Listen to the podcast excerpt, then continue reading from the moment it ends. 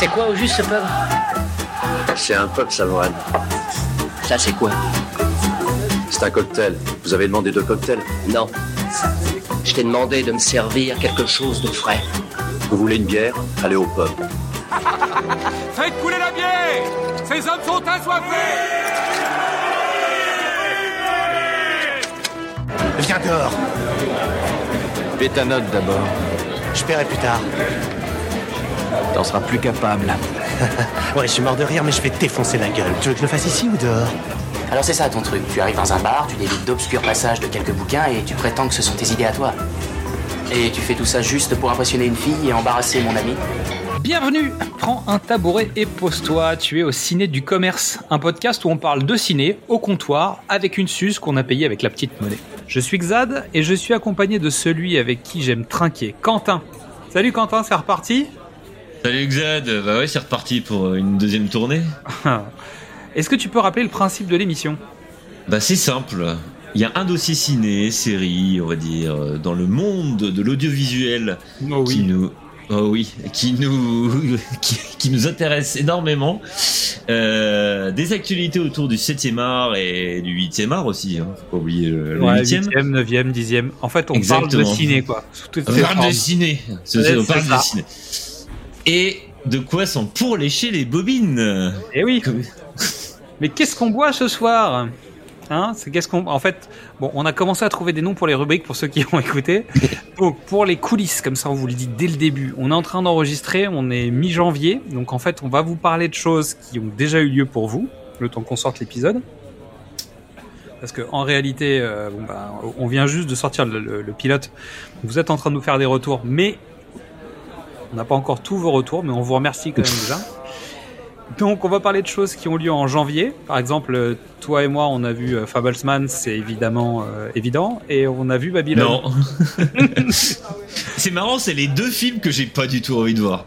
Ok, ben on va en reparler justement. Donc, qu'est-ce qu'on boit ce soir? C'est le programme du dossier. Donc, c'est pas vraiment que nous poussons à la consommation, non, ce serait vraiment stupéfiant. Non, tout simplement, on veut partager avec toi le programme de cet épisode.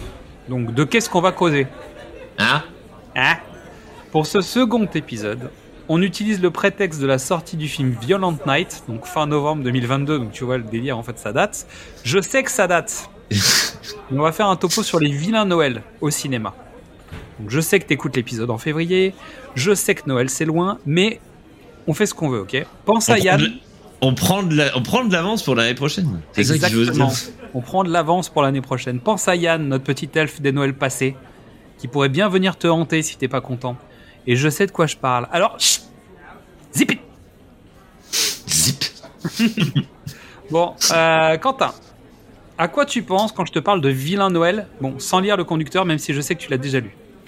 Et effectivement, oui, parce que je travaille mes épisodes. Ah bon Bravo. Oui, exactement. Donc, euh, ce que je pense en Villa Noël, c'est plutôt les anti-Noël.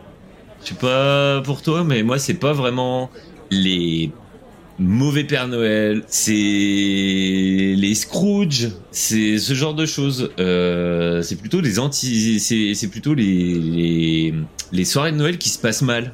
Ouais, je vois. dire. Par exemple, euh, je vais en garder sous le coude parce que je t'ai promis Des trucs. surprises. euh, Ouais, dans, t'as des dans ma liste de films pour moi dans les Noël, mais par exemple, euh, pour moi, Home Alone, c'est un anti-Noël. C'est vrai. T'as un, Dans petit un sens. qui- t'as un petit Hard qui doit traîner dans un corridor ou un truc comme ça, non? Ouais, j'étais, j'étais étonné, t'as d'ailleurs, spoiler, il y a pas Hard dans la liste. Ben non, parce qu'en fait, là, on va vraiment parler de comment on détourne Noël pour en faire autre chose. Bah, c'est il y a- exactement il y, a- il y a des figures obligatoires, hein, donc euh, A Christmas Carol avec le personnage de Scrooge qu'on a vu, euh, je sais pas, 10, 15 fois euh, au moins dans différents, différents formats et différentes ambiances. Et surtout aussi- que nous, on est français. Eh Les, oui. les Américains, t'imagines comment ils ont bouffé. Ah bah clairement. Nous, en fait, on l'a on l'a mangé par effet de bord et, euh, entre guillemets, par, euh, par impact de la culture populaire américaine. Il y a aussi le monstre de Chouville, le Grinch, qui est un personnage issu de l'esprit alambiqué du Dr Seuss, qui est le même principe qui vient des États-Unis, qu'on a eu plus, qu'on a mis plus de temps à avoir en, en France. Ah, pour moi, dans mes mémoires, c'est d'abord le Grinch et Ah ouais. après Scrooge, ouais. D'accord. Euh, Moi, c'est marrant parce que Scrooge, c'est un personnage dont j'entendais parler quand j'étais petit parce qu'il y avait, euh, j'ai Ah, ou ce genre de choses quoi. quand t'étais petit, moi j'étais pas né. Ouais, c'est ça. problème. Donc, sans oublier le plus important de tous, le Père Fouettard, donc l'antithèse du Père Noël, qui vient s'occuper des enfants qui n'ont pas été sages. On va savoir que ça date d'il y a Mathusalem, hein, le, le, le Père Fouettard. Et le père Fouettard, c'est un truc de l'Est, hein. Ouais, mais ça date, ça date, là- En fait, il accompagne Saint-Nicolas. Et en France, on a eu un grand moment de comédie noire avec Le Père Noël est une ordure, hein, la- le film tiré de la pièce du Splendide. Exactement. C'est pas tout à fait ça dont on va parler aujourd'hui. Nous, on va parler de, de, de situations tirées d'histoires pas vraies du tout. Donc, euh, au programme, je vous propose donc Black Christmas en 1974, qui est donc quasiment le, papa des slashers, euh, qui a eu un remake en 2006 de Triste Mémoire. 3615 Code Père Noël, Made in France en 1989, dont on a déjà fait un épisode du, des calendriers de l'Avent de l'année dernière en 2021, si je dis pas de bêtises. Euh, oui, c'est ça. Bad Santa, qui est sorti en 2003, et sa suite qui est sortie en 2016, dont on ne parlera pas. Père Noël Origins, donc un film euh, étranger, puisqu'il vient de Finlande. C'est un film franco-finlandais. Il a quatre nationalités, celui-là. qui parle des origines du Père Noël. On va, on va rentrer plus dans le détail. Ensuite, on parlera de Krampus, Krampus, Krampus, Krampus en 2015, de Fatman en 2020 et de Violent Night en 2022. Voilà, ça c'est le programme. C'est juste pour voir comment petit à petit, avec les années, on voit que ça s'accélère un petit peu euh, sur les, euh, on va dire les dix dernières années, comment on utilise euh, le Père Noël pour en fait, bah, en faire un pas gentil monsieur. Parce que finalement, quand on commence le film Black Christmas en 1974, donc qui est un film de Bob Clark, à qui on doit Chez Porky et Chez Porky 2, dans lequel on retrouve Olivia Hussey, Claire Delis, qui a joué dans 2001 l'Odyssée de l'espace, Margot Kidder, qui est donc la Loïs des Superman de Richard Donner, euh, John Saxon, qu'on a déjà vu aussi, Andrea Martin, qui a joué dans Hedwig and the Angry Itch, The Producers, la suite de Black Christmas ou encore L'aventure intérieure. Euh, le film, simple, interdit au moins de 18 ans à sa sortie. Donc déjà, ça te place la barre, euh, tu vois, bien Moi, haute. je ne l'ai, je ne l'ai pas vu, moi, pour le coup. Ah oui. Mais j'ai pas été très euh, film de Noël, en fait. euh, surtout que celui-là, euh, enfin, c'est un vieux film. Ouais. Et j'avoue que les films des années 70, au dehors des classiques, je les ai jamais vus. Et le remake de 2006, j'en ai jamais entendu parler. Donc, Alors, le remake tu vois. de 2006 a pas fait a pas fait grande fortune, je pense pas.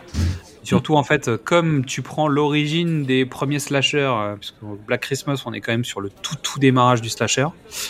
Euh, la version de 2006 en fait n'apporte strictement rien à part faire un film en 2006. Donc, euh, Ouais, ouais. en gros, le concept a déjà été éculé, nettoyé, retravaillé, parodié, euh, détourné. tu vois, on l'a- fait dans tous les sens pour en arriver à Scream notamment et au Scary Movie. Donc c'est compliqué de reprendre un concept qui a déjà été fait et traité sous tous ses angles en imaginant que tu vas révolutionner quoi que ce soit. Donc Bah. le pitch. Des jeunes femmes faisant partie d'une confrérie universitaire passent les vacances de Noël ensemble. Le groupe reçoit d'étranges appels téléphoniques. Les jeunes femmes qui semblent au départ s'en amuser ne se doutent pas une seconde que les appels sont passés de l'intérieur de la maison. Do you like Santa Claus? Est-ce que tu as été sage cette année? Non, c'est un peu plus glauque que ça, les appels. hein. Vraiment, le, le film, c'est un film des années 70. Donc, dans l'ensemble, les films des années 70 sont plus, euh, on va dire, plus sombres, un peu plus frontal. Euh, c'est glauque. En fait, les appels, ils sont bizarres. Et euh, c'est pas tout à fait euh, la légende urbaine de la babysitter, tu sais, qui reçoit des appels depuis la maison, mais on n'est pas loin de celui-là. Le niveau réel, c'est pourri? C'est une série Euh, B ou pas? C'est assez lent, c'est assez. hum, Je pense, clairement. Ça ressemble à Halloween. Ça ressemble à Halloween, mais en fait, sur les, les parties où les gens se parlent comme ça, surtout quand ça a été doublé en français. mhm. Donc, résultat, bon, c'est pas, c'est pas du grand jeu. Qui est rigolo, c'est de retrouver euh, John Saxon, euh, Margot Kidder, euh, des gens que tu as déjà vu plein de fois, et tu te retrouves avec ces gens qui sont en train de se faire zigouiller, désinguer, machin. C'est pas hyper bien écrit, mais comme en fait, il n'y avait pas eu ce genre de film jusqu'à présent, bah, finalement, en fait, ça donne, ça donne un film où tout le monde se dit, waouh, ça fait peur, mon dieu, c'est horrible. Puis j'imagine Mhm. que quand tu es à l'université et que tu es en, fraternité ou que tu es en coloc, etc., tu es complètement impacté par ce truc où tu as l'impression qu'un tueur en série peut être chez toi tout le temps. quoi. Donc c'est assez flippant. Et c'est le Père Noël, le tueur en série? Ah bah, Je dis rien. Je ne spoilerai pas ce film. Oh mon dieu, tu peux, hein, il a. euh, Non. il, il a 50 ans, Non, ouais. non, vraiment, vraiment le. il a dire 50 ans le film. comment dire le le fait est que le la résolution est assez intéressante. Disons que c'est ça qui est original. Donc je te dis rien, mais euh, si t'as l'occasion, regarde, regarde Black Christmas. Ensuite, on vient en France, 1989. René Manzor, le réalisateur du Passage, d'un amour de sorcière ou de Dédale.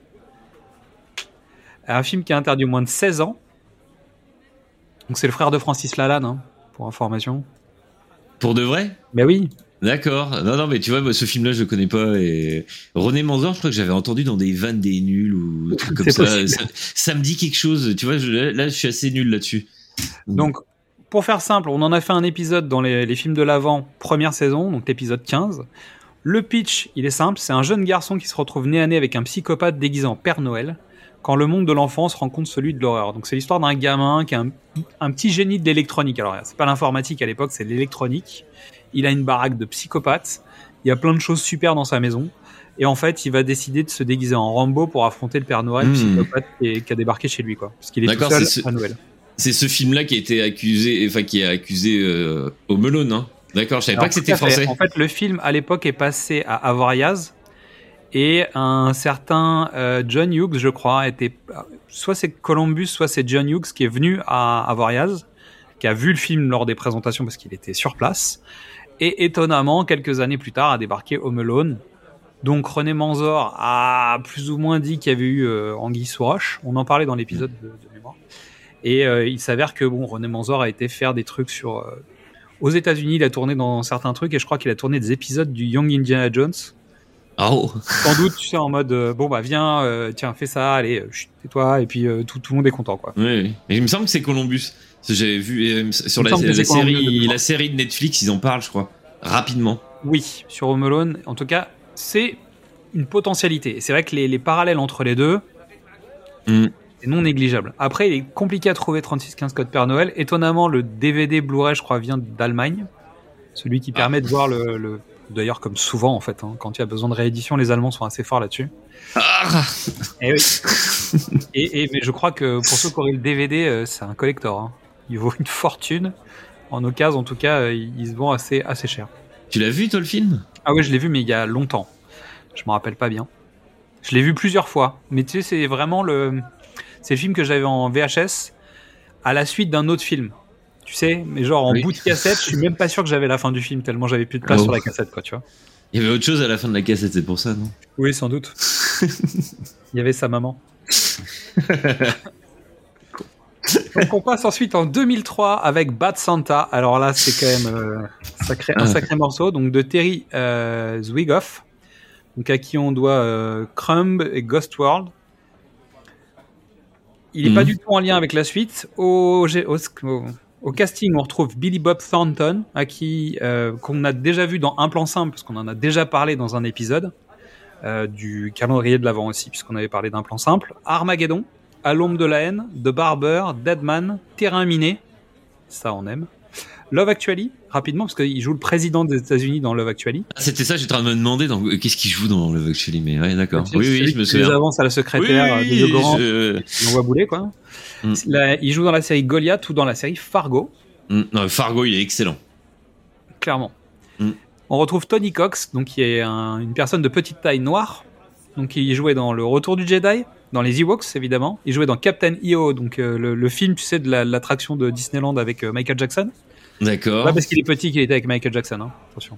Pas de vanne là-dessus, c'est moche. Il jouait dans La folle histoire de l'espace, donc le, le- la parodie de Star Wars de Mel Brooks. Il jouait dans Beetlejuice. Il jouait dans Willow, parce que c'est un des guerriers du village de Willow. Il jouait dans Food Irene, parce que c'est lui qui engrosse la femme de Oui, oui, Jim oui. Dans Food Irene. Meilleur Et qui est- film qui est le père, euh, qui est le père donc, des, des triplés, c'est ça?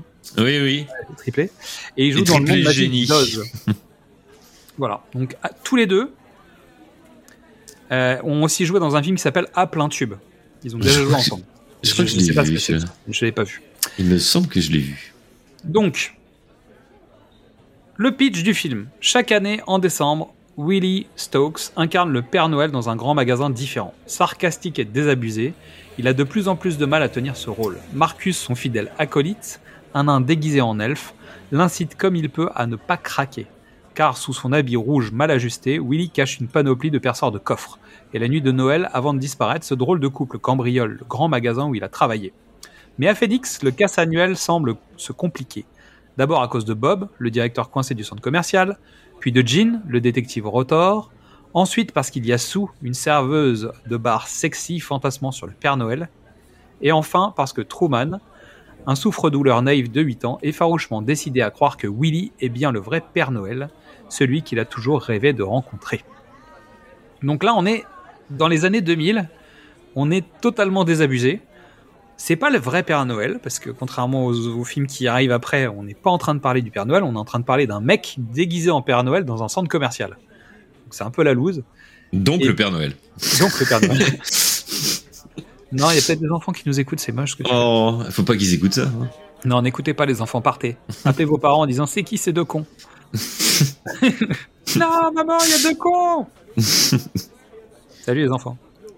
Et en fait, Bonne nuit. Billy Bob Thornton, il est alcoolo, mais genre il picole non-stop, il fume, il doit puer, c'est l'enfer. En fait, ce film, c'est vraiment de la crasse totale.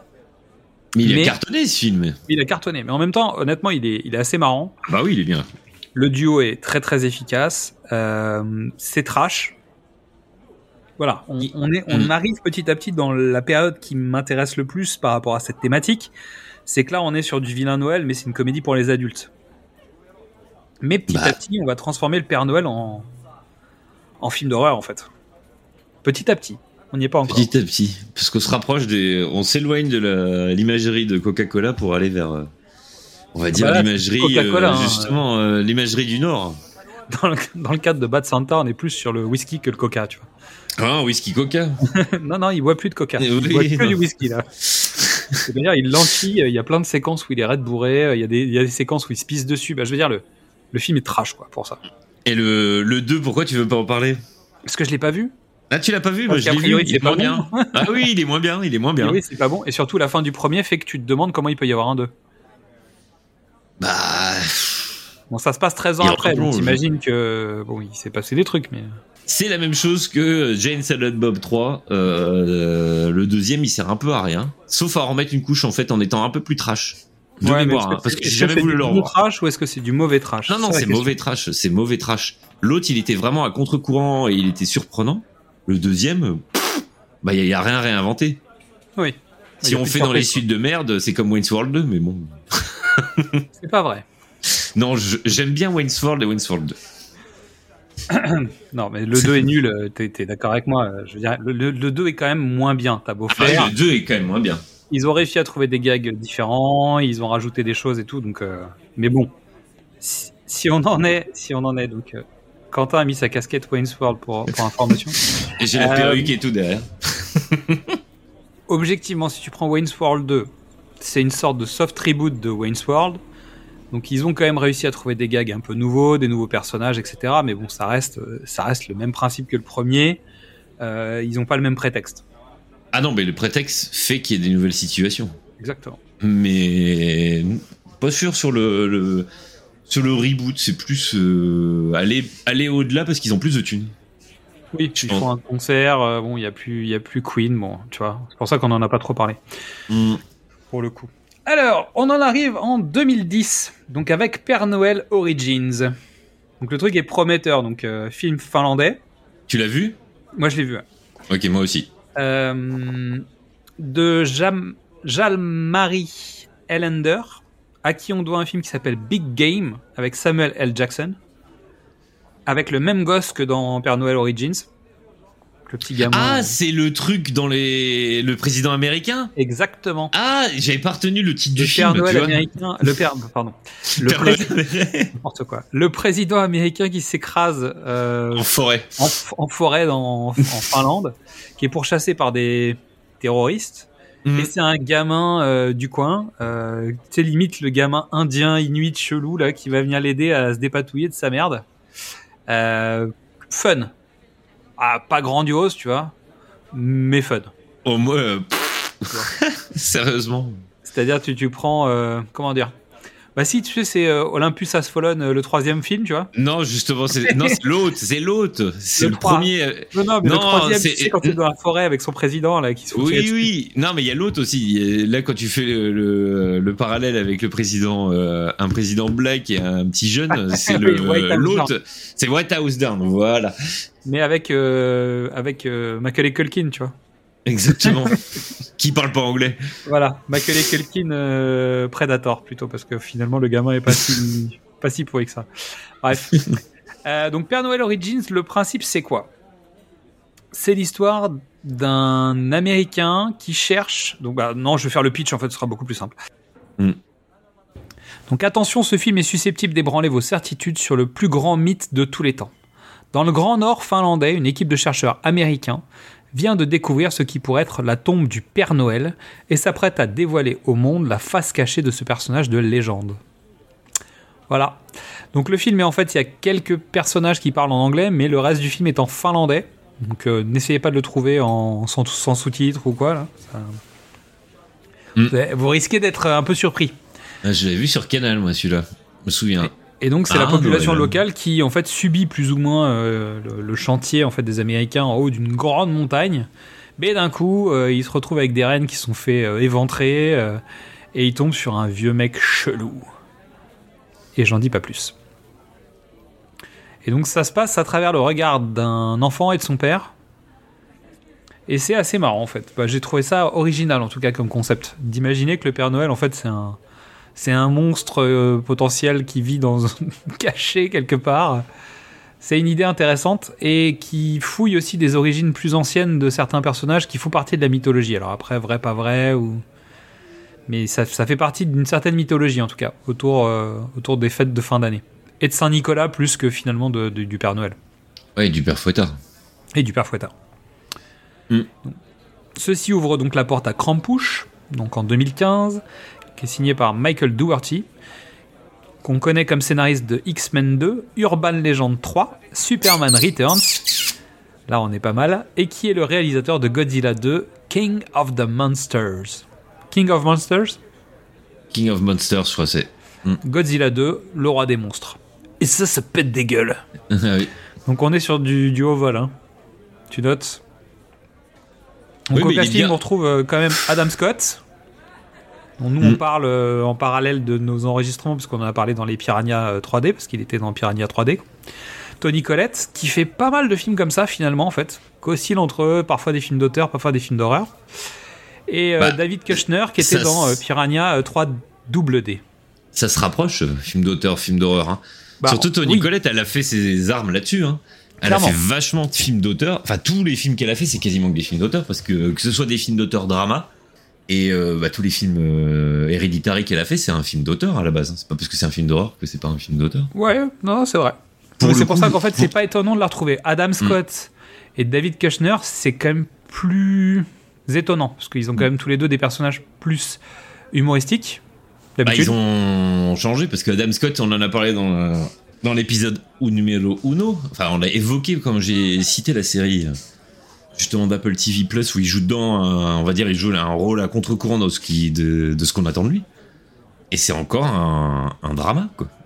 Mais Donc il, joue, il est des très trucs. bien. hein. Ah Mais il est, très, bien, il est très bien dans Grand Push aussi. Hein. Mm. C'est-à-dire, il fait bien le job. euh, on, est- on est dans un rôle de père de famille qui défend sa famille, etc.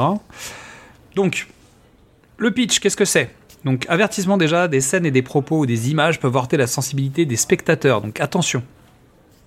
Donc, quand Max voit sa famille, peu exemplaire, se disputer à l'approche de Noël, le garçon décide d'ignorer la célébration, sans se rendre compte que ce manquement à la tradition va provoquer les foudres de Krampouche, un démon ancestral bien décidé à punir les réfractaires. La situation tourne en enfer quand les figures de Noël prennent monstrueusement vie, lançant l'assaut sur la maison de Max et forçant les membres de sa famille à s'entraider s'ils espèrent sauver leur peau. Et donc on est vraiment sur un film d'horreur avec un gamin en personnage principal qui décide de déchirer sa lettre au Père Noël parce qu'il trouve que sa famille c'est de la merde. Et d'un seul coup, bon bah, malheur à lui quoi. Et c'est surtout rempli de légendes polonaises. Il me semble que c'est polonais. Si je dis sais pas, trop, la grand-mère je elle est pas- allemande. Tu sais, que sa grand-mère dans le film, elle est allemande. Ouais. Pour moi, c'était polonais. C'est pour ça dans mon. Dans, Mais je on est sur des mythes de l'Est euh, malgré tout. Ah, exactement. Mais et c'est surtout que la grand-mère lui prévi- le prévient de Krampus euh, Ouais, mais trop tard. trop tard. Mais C'est-à-dire C'est- qu'elle a, elle a elle-même déjà rencontré Krampus qui est déjà venu et qui a nettoyé sa famille. mais bon, euh, vu qu'elle est allemande, peut-être que c'était les nazis et qu'elle a cru que c'était le Père Noël. Mais euh, on ne Ça fait pas ce genre, on ne fait pas ce genre de discours ici. non, mais toujours est-il que ça pourrait, vu la période de l'âge de la grand-mère, etc. Peut-être qu'elle a, elle a mis ça sur le dos de Krampus. Peut-être qu'en fait c'est juste les nazis qui sont venus euh, dans la maison du petit. Ah, c'est une allégorie, tu veux dire. Il y a plusieurs Peut-être. euh, niveaux de lecture à ce film. Peut-être des Oh. interprétations variables, on ne sait pas. Ça change de Euh, Avengers, hein. tu m'étonnes. Bah ça dépend, hein. parce qu'il y a des listes aussi chez Avengers. Hmm. Enfin bon, Civil War, tout ça. Euh, toujours est-il que c'est c'est un film d'horreur, c'est un home invasion, c'est un film de Noël, mais bon, qui est pas pour tous les, toutes les personnes. Il faut pas le regarder le jour de Noël. Un conseil. Non, c'est pas bon, euh, non, c'est pas une bonne idée. Et surtout, il y a une fin qui est tout à fait surprenante. Exactement, c'est pour ça que je dis ça. oui, c'est what the fuck. Voilà. Donc, j'en dis pas plus. J'ai trouvé ce film assez réussi dans l'ensemble. Il est sur Netflix. Ou il est Il est toujours. je- il- Euh. Moi, je l'ai vu, je l'ai regardé sur Netflix. Il y a... Ok, d'accord. Bah, Noël Covid, c'est toujours euh, ce qui te met dans, de- dans un bon Ouais, train. dans une bonne euh. ambiance, dans un bon mood Donc, pour Noël regarder des 2000 films d'horreur Noël.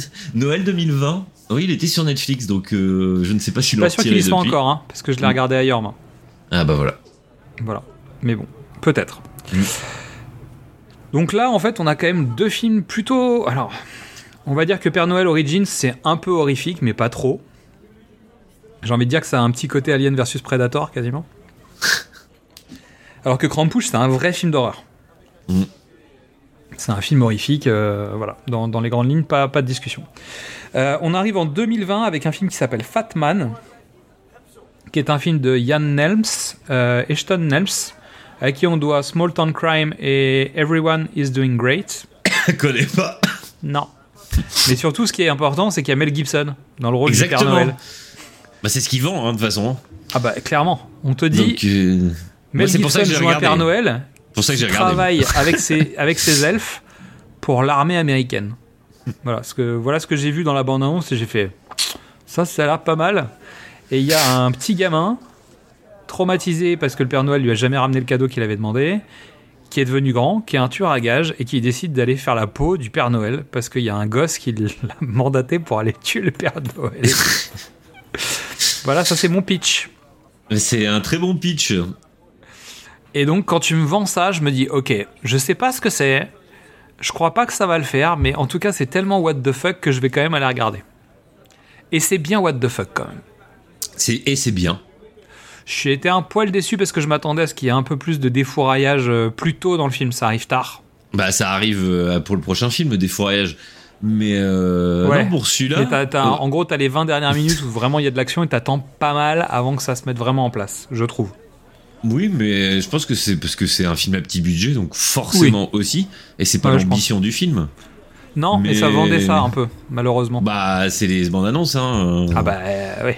Donc, Il faudrait peut-être euh, qu'on en parle un de ces quatre des bandes annonces. euh, c'était c'était la rubrique, hein, n'oubliez pas, n'oubliez pas que c'était que c'était ça qu'on avait prévu à l'origine, mais mais euh, le, le- le truc de Fatman, pour moi, c'est que ça, ça a été, j'étais contrairement au film qu'on qu'on va évoquer juste après, Ouais. j'étais plus absorbé par Fatman que par le prochain film. Ouais, le alors prochain film c'est Violent Night, on peut le dire tout de suite. hein. voilà. alors que j'étais plus hype en voyant la bande-annonce de Violent Night Mhm. que Fatman. Donc c'est qu'un avis euh, totalement subjectif, mais euh, au moins c'est vrai Mais que je- je- je moi c'est la la fin qui m'a un peu déçu de Fatman, c'est tout. Oui, c'est vrai.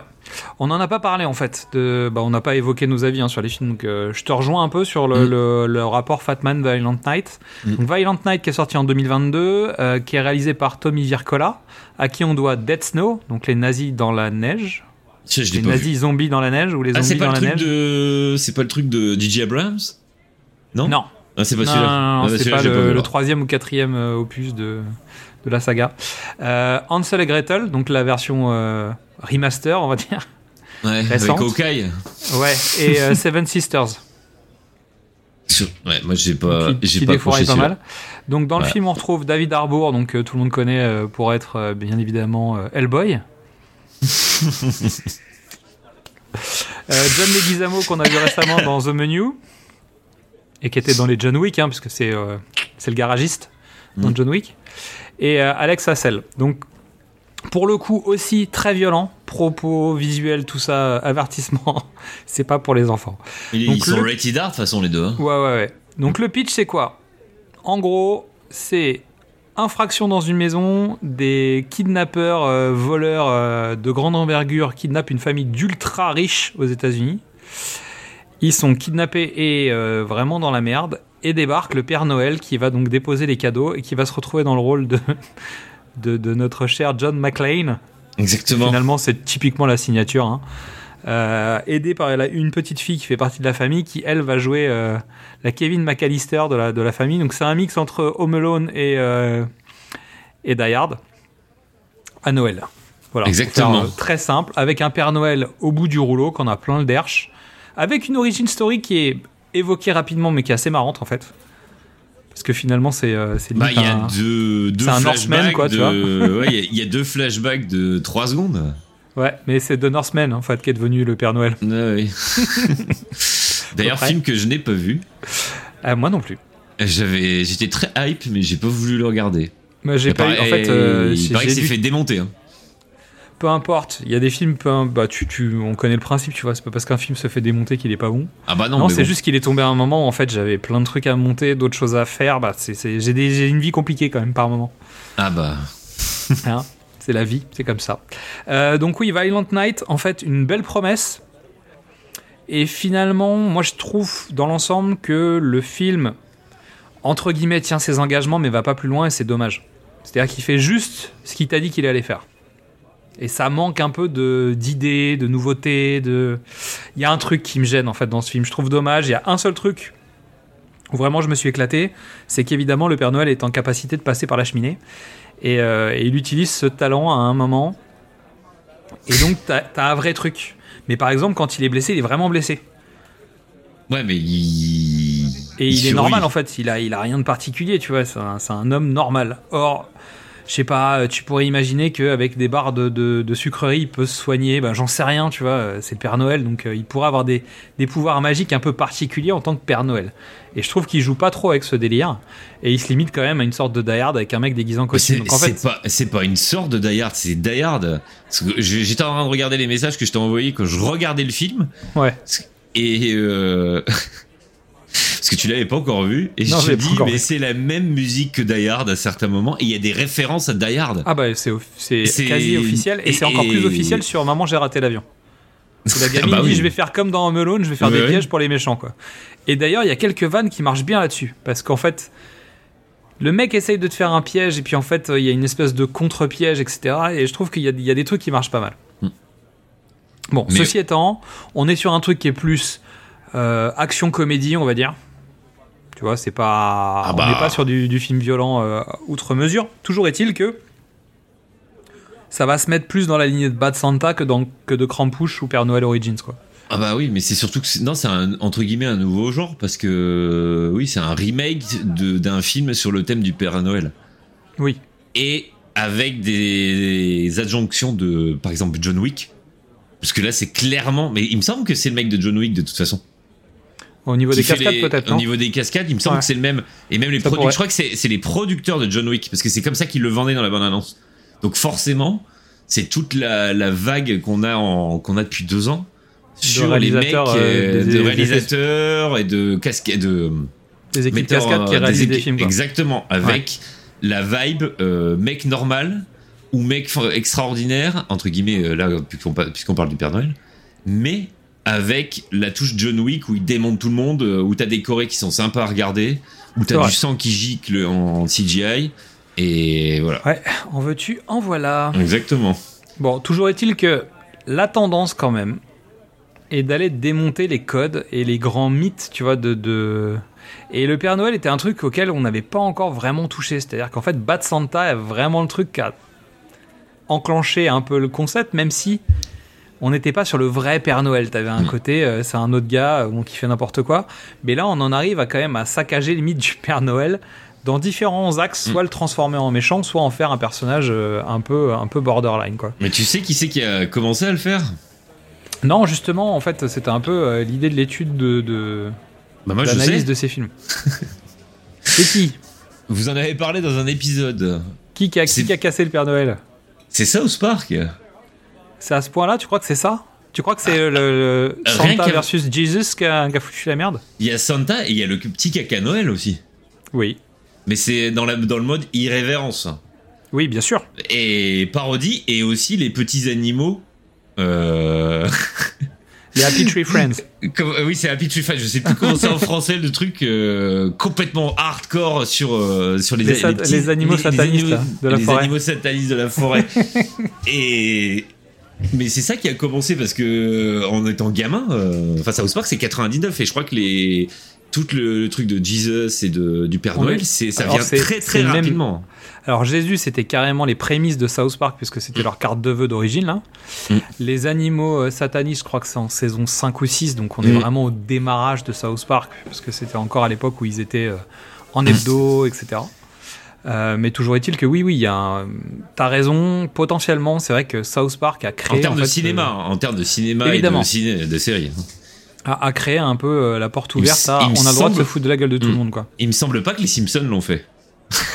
si on peut faire référence à oh the À Simpsons already did it mais je, il me semble pas Bah, le- leur chien s'appelle Petit Papa Noël de mémoire, le premier chien Oui, qu'ils ont chez les Simpsons. Mais bon, après, ça reste les Simpsons, c'est-à-dire que c'est irrévérencieux mais politiquement correct à la fois. exactement alors que South Park ils y vont euh, Ah bah, franchement Ça, c'est sûr. Euh, dans les autres films qu'on peut citer autour de cet Euh, univers. attends donc, je veux je veux Ah, te donc toi, t'as un truc. Vas-y, vas-y, vas-y. Pardon. Je te laisse. Exactement c'est ça, c'est le paquet cadeau? C'est exactement Puis en plus ça Oh. se rapprochait même du du titre du film C'est les Gremlins, c'est trop chouette. ah non c'est pas fait- les Gremlins Non, ça fait pas de bruit. Vas-y, alors, je vais, je vais- je vais te faire une petite charade, on va voir, ou un petit quiz, on va voir si tu trouves de quel film je parlais. Il me semble qu'on l'a vu ensemble. Mais il est sorti en 2016. Ok. C'est un film. euh, Je cherche des indices parce que. Il y a Jason Bateman dedans. Ok. Ah. Il y a TJ Miller. Ah. Toujours quelque pas chose. Attends, attends, attends, je vois un truc, mais euh, c'est pas l'histoire d'une teuf dans un. Exactement. La, la- alors, c'est laquelle? C'est celle de la teuf dans les bureaux? Exactement. C'est avec. euh, Ah, je viens de te dire. euh, Jason Bateman, non, non, mais TJ la- Miller. comédienne. Qui est Jennifer Aniston. C'est ça. C'est la sœur. Exactement. Ok. Donc c'est la grosse teuf de Noël, mais dans les bureaux. Comment il s'appelle? Exactement, c'est Joyeux Bordel en français. C'est ça. Et en anglais, c'est Office Christmas Party. Mais qui, qui est un vrai bon gros dérapage de folie. Ah, c'est qu'on un est dans. vrai beau gros dérapage de folie et c'est un de mes films préférés de Noël parce que ça part complètement. C'est un, projet X dans les bureaux, quoi. Exactement, c'est Projet X avec euh, les mecs qui réinventent Internet en étant complètement bourrés en deux heures parce qu'ils ont démonté euh, la centrale euh, Internet de la ville de Chicago, il me semble que c'est. Ça peut être Chicago, ouais. Et il me semble que c'est Chicago. Et donc du coup, euh, c'est ça qui m'a bien fait rire. Et c'est un de mes films. euh, je sais pas pourquoi, c'est un Mais de mes ça films démarre un peu comme Noël. Love Actually, tu sais, comme les, les films, les, les, les- Comment ils appellent ça? Les vacation movies? Non? C'est pas les vraiment holidays, vacation. Les holidays movies. Ah bah c'est un euh, holiday movie. T'as un truc genre, euh, tu vois, t'as un truc du type, on va parler du nouvel an, on va parler de machin, on va parler de trucs. Ça commence comme ça, et puis en fait, ça dérape entre Very Bad Trip et, euh, et Project X, avec une histoire de famille au milieu. Bon, c'est un peu le bordel. Donc, il y a coup, vraiment, ça, il y a vraiment un gros gros dérapage quand même. Et c'est pour ça que je vais le mettre dans la liste pour rigoler, parce que pour moi, comme je disais en intro, justement, euh, ça rentre plus dans mes films des vilains Noël. Parce que ça, c'est l'Office Christmas Party qui part en Mais c'est totalement plus un couille. Noël de sale gosse, tu vois, comme euh, Ah bah, Gremlins, tu vois, dans, dans ce sens-là. Après, là, dans la liste des films où vous pouvez aller regarder pour aller un peu plus loin, il y a A Christmas Horror Story en 2015, donc là, qui est euh, plutôt un, un ensemble de plusieurs courts-métrages autour de, Noël, mais en mode euh, film d'horreur. Douce nuits, sanglante nuit, donc Silent Night, Deadly Night. Donc le premier date de 1984 et le deuxième date de 1987. Et c'est l'histoire d'un tueur en série déguisé en Père Noël. Il y a Bloody Christmas, donc qui s'appelle Silent Night. Euh, Il y a Better Watch Out, qui est Safe Neighborhood en 2016. Il y a Saint, donc le saint en 2010. Il y a Anna et l'Apocalypse, donc c'est plutôt une apocalypse zombie au moment de Noël dans, dans une- dans un magasin. Oh. Avec une séquence comédie musicale. Bon, c'est un peu le bordel. Je l'ai vu honnêtement, c'est un bordel. C'est un délire. Donc tu rentres les- ou tu rentres pas. T'as fait les raclures de tiroir là Non, non, mais en fait, je suis tombé sur le titre, j'ai vu la jaquette, je me suis dit. En fait, c'est typiquement le truc qui, euh, en vidéo club, je serais tombé dessus, j'aurais dit putain, la, la jaquette, elle a l'air de le faire. Donc, je vais aller regarder ce film juste comme ça, parce que j'avais j'avais rien d'autre à regarder. Il y a le deuxième sous-sol, euh, donc de 2007, qui est produit par Alexandre Aja, qui se passe à Noël, même si c'est pas directement euh, lié au concept. Et le dernier s'appelle The Children, en 2008, qui a l'air un peu, un peu flippant. Attends, Mais je en fait, on est- on est quand même sur une tendance générale à dire qu'on peut prendre les icônes de l'enfance, on peut prendre les, les- les objets interdits. On parlait tout à l'heure de, on parlait tout à l'heure de, de White House Down. C'est-à-dire, on peut aussi se permettre de prendre le président des États-Unis et en faire un personnage euh, rigolo de film d'action. Et j'ai l'impression quand même qu'on a, une- on a une tendance en ce moment, notamment dans le film d'auteur, etc., à aller prendre des mythes et les fracasser, quoi. T'as envie Et de voir. euh. T'as envie de voir Élysée Down avec Macron? Pour rigoler un coup? Why not? Qui va jouer Macron? Mais en fait, tu vois, j'arrive pas à imaginer euh, le cinéma français faire un truc du genre. Alors que on a le potentiel, mais là j'irai le voir. Un truc du genre White House Down. Mais en France Ah ouais, en France. Parce qu'ils ont les Belges ont essayé de le faire. Il y avait le Oui. truc sur Netflix, j'ai pas voulu le regarder. Et en France, on n'a rien de ce genre-là. Mais si, on a From Paris with Love. Ah oui, d'accord. Euh, Ça compte pas les, les films de Luc Besson. En plus, celui-là, j'ai bien rigolé. Et attention, Celui-là, j'aime bien, il est n'importe quoi ce film. Mais... Et attention, on en a un autre euh, qui est alors euh, qui est aussi, euh, on, on en a parlé dans le premier épisode, c'est Mayday, parce que j'ai découvert que c'était Jean-François Richer qui était réalisateur du film. Mayday. Ah, mais c'est le. Mais tu sais qu'en anglais, c'est. Plane. En pla- en- Oui. C'est pour ça que j'avais pas. J'avais. J'ai parce que j'ai revu des bandes annonces après. J'ai Oui, fait. Mais ils ont, ils ont ils ont changé de titre ou quoi? Et le réalisateur, c'est Jean-François Richer. Et apparemment, les reviews sont bonnes. Bah euh, oui, pourquoi Et ce serait pas bon il film est- de Gérald il est Butler. sorti- il, il est sorti vendredi, enfin, euh, euh, il y a une semaine, euh, donc début janvier aux US. Et là, j'ai pas réussi à le trouver là. Mais Ah.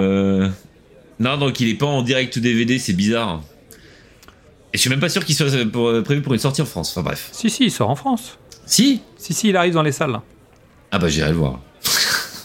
Je vais pas dire qu'il sort demain, mais je crois qu'il sort demain. Oui, oui. Ah. Mais euh, ça voudrait dire qu'on sait quelle journée, donc euh, je sais pas. On verra. Mayday. Mayday au secours. Oui, bah ça veut bien dire ça. 25 janvier 2023. Donc non. Ah, la semaine prochaine. Donc il arrive en salle. Exactement. Non, ce que je voulais dire en fait, c'est que dans les tendances actuelles et dans des choses qui sont sorties en 2022, euh, il y a l'arrivée de Winnie the Pooh dont on a parlé le, le- au premier épisode, donc euh, Winnie euh, Blood and Honey, Yeah baby. quand même un truc un peu un peu violentissime. Et il y a surtout le flop 2022 français Cocorico avec Arthur la malédiction, qui est donc Arthur et les Minimoys revisité en mode slasher, euh, film d'horreur. Moi, j'ai pas j'ai pas été voir, donc je vais pas, Ouais, moi non je vais plus. pas rentrer dans le délire. Mais Je crois que j'ai C'est regardé comme la si- critique de Durandal. C'est comme si c'est comme si demain tu faisais un Home Alone, tu sais, genre il est adulte, tu vas chez lui, il bute des mecs, euh, ou ou les Bah, ça, tu le- vois, les, les Ça, en mode terroriste ou un truc comme ça, tu vois. C'est, c'est, Eh, Home Alone en mode bizarre, quoi. adulte, je vais le voir. En plus, Bah, je suis c'est- sûr qu'il serait, il serait, il serait pour. C'est pas, pas complètement impossible. Mais disons que ça va aussi avec le côté Cobra Kai. L'air de rien, en fait, quand tu tires un peu la corde, le concept de Cobra Kai, genre on reprend le modèle de Karate Kid, on voit ce qui se passe quelques années après. Why not? Mais il y a, une vraie tendance à aller casser les mythes, à péter les doudous. Euh, c'est peut-être la contre-culture, tu sais, des années 80 qui est en train de se réveiller. Les mecs qui disent, écoutez, vous commencez à nous faire chier avec vos films de, de vieux là. Et on a envie de, on a envie de faire des trucs qui punch un peu plus. Et finalement, Die Hard et Home Alone, en fait, on les a jamais vus. Nous, c'est pas nos films de ref. Donc, on a envie de se marrer en reprenant des concepts que des vieux ont, ont, ont inventés il y a longtemps, quoi. Mais tout en étant politiquement correct, n'oublions pas. Semi-politiquement correct. C'est-à-dire, on fait des trucs pas bien, Oh. mais en même temps, on les fait suffisamment bien pour pas que ça soit euh, trop pourri. Inclusif, inclusif, c'est ça le mot. Exactement. Donc voilà, c'était le dossier de ce mois-ci.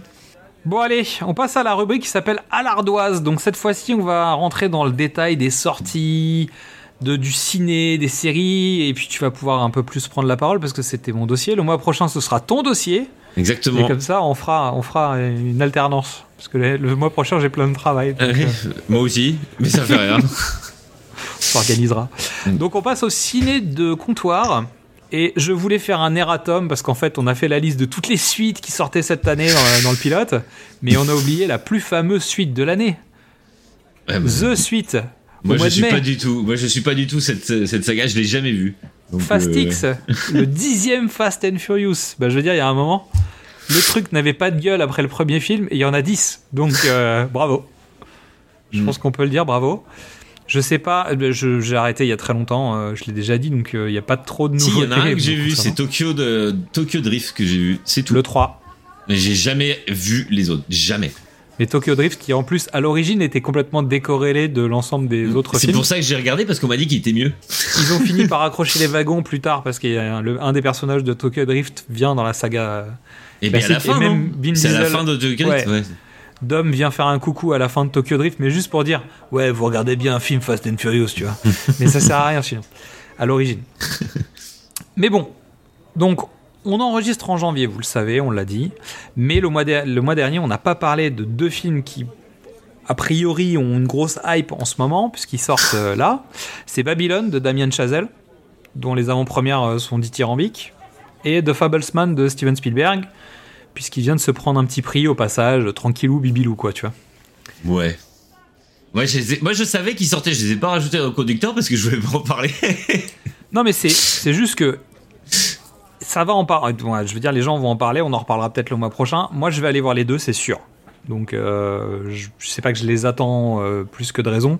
Un Spielberg, ça reste toujours un Spielberg, donc je- j'essaye d'aller voir. Mais c'est Euh, deux Spielberg su- sur Spielberg, on est Ouais, d'accord. ouais, c'est, son Ouais, biopic, quoi. Donc c'est ça- biopic plus, réalisé par lui-même. C'est pour ça que j'ai pas envie d'aller le voir en fait. Mais tu Et sais Babylone, est- c'est sur l'histoire de- d'Hollywood, donc c'est deux films sur le cinéma finalement. Exactement, mais tu vois, j'ai pas, ça m'hype vraiment pas. Babylone peut-être. Comme Ah, ça, Damien mais- Chazelle, c'est toujours intéressant. C'est-à-dire qu'il y a toujours des choses à aller piocher. Après, euh, on aime ou on n'aime pas, mais euh, En regardant les bandes annonces, ça me fait penser au Loup de Wall Street version Hollywood. je pense que c'est pas, c'est pas délirant. En tout cas, comme mécanique de pensée, c'est pas délirant. Hmm. Mais en février, on a aussi Knock at the Cabin. Ouais, alors ça, je nouveau peux en M. parler Night Shyamalan. parce que je suis bien dégoûté. Parce que euh, pour nos nos auditeurs, euh, je devais aller au festival de Gérard Armé parce que je suis l'année dernière, je voulais retourner cette année et je ne peux pas. Et le film de fermeture, eh ben c'est celui-là en avant-première mondiale. Aïe, Et, bah, et donc voilà, donc euh, enfin déjà pour choper les places, je pense que ça aurait été dur. Mais euh, mais voilà, donc celui-là, je suis curieux de voir ce qu'il va faire su- suite euh, au dernier flop qu'il a fait, parce que le film était vraiment de la daube. Tu On parle de quel film? Euh, Euh, c'est sur la plage euh, mais je, je sais même plus que c'est sur la plage, mais Old. le titre, ouais, c'est Old. Et ben Évidemment, c'est Old. ouais, mais c'est là le, le pitch a l'air sympa.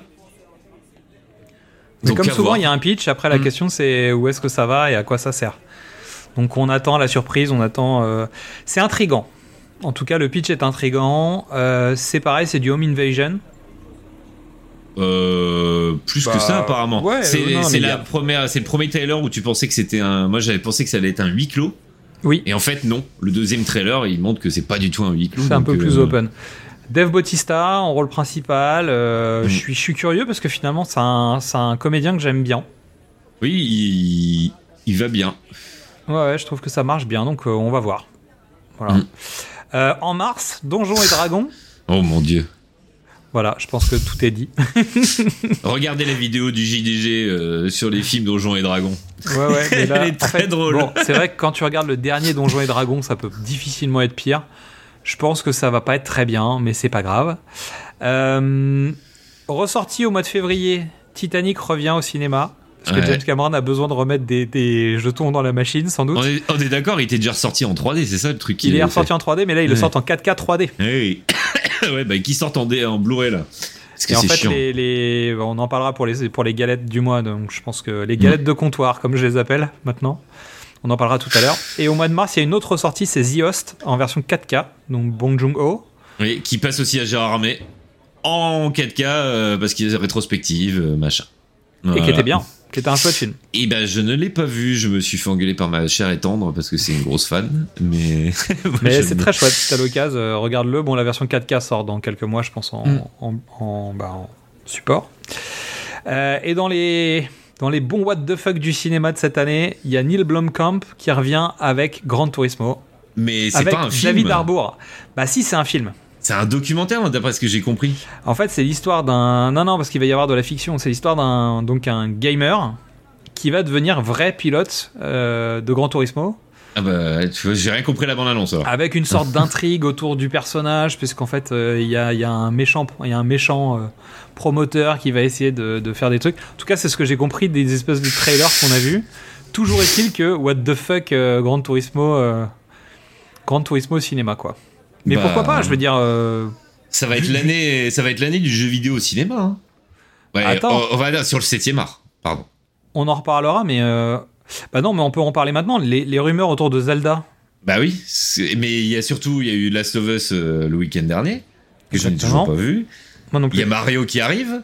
Oui. Il y a ça qui arrive cette année. Déjà, ça fait 3 Apparemment, c'est Zelda, 3 c'est sans doute pas pour cette année. Hein. Ah non non, mais c'est sûr. De toute façon, c'est du Nintendo. Ça sera dans 10 ans. Et sachant Mais- que euh, le, le- le PDG d'I- d'Illumination, Oui, ça Entertainment sera, ça sera a été nommé- une, euh, en, en tant que directeur extérieur du conseil d'administration de Nintendo. Mm. C'est-à-dire qu'en fait, il y a un vrai rapprochement entre Illumination et Nintendo. Ce qui veut dire que peut-être qu'Illumination est en train de devenir le département, euh, tu sais, de 3D euh, Bah. cinéma d'anime de, de Nintendo. Mais moi, et quand tu vois les euh, capacités des deux, c'est un. Pourquoi pas? Mais moi, ce, qui, ce que j'aimerais bien voir, c'est du li- live action. Pour le coup, pour Zelda.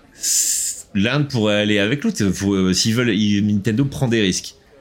Ils pourraient. Bah, euh, Le film d'animation, c'est pas trop un risque, justement. C'est ce que j'évoquais le mois dernier quand on parlait de Super Mario. Euh, alors, Mais Mario, oui. Super Mario, donc le, le Super Mario d'origine sort en support là. Mhm. qu'il y, a- il y a un support qui arrive. Il arrive en Blu-ray. Donc le film avec Bob Hoskins, John Leguizamo dont on parlait tout à l'heure, hein, et Dennis Hopper. Alors, on est d'accord que le film de 93, c'est loin d'être euh, une adaptation euh, évidente, en tout cas de Super Mario. Mais en tout cas, pour les plus jeunes, je vous conseille pour la culture d'aller regarder Non, comment non, on peut le- essayer d'adapter ce Ne le truc. regardez pas, ce truc-là. Oh, c'est déjà, oh, déjà pourri. C'est comme ça. Moi, je vous conseille d'aller voir comment on peut traiter le sujet de manière très premier degré, c'est-à-dire qu'est-ce que donnerait Oh. Mario dans la vraie vie, en mode un peu what the fuck. Mais moi, je trouve ça intéressant en fait. Ouais, mais c'est en plus, il faut rajouter que c'est mode années 90. Ah bah donc, bien sûr. donc ça fait cheap. Donc ça Ah fait bah, grunge. cheap.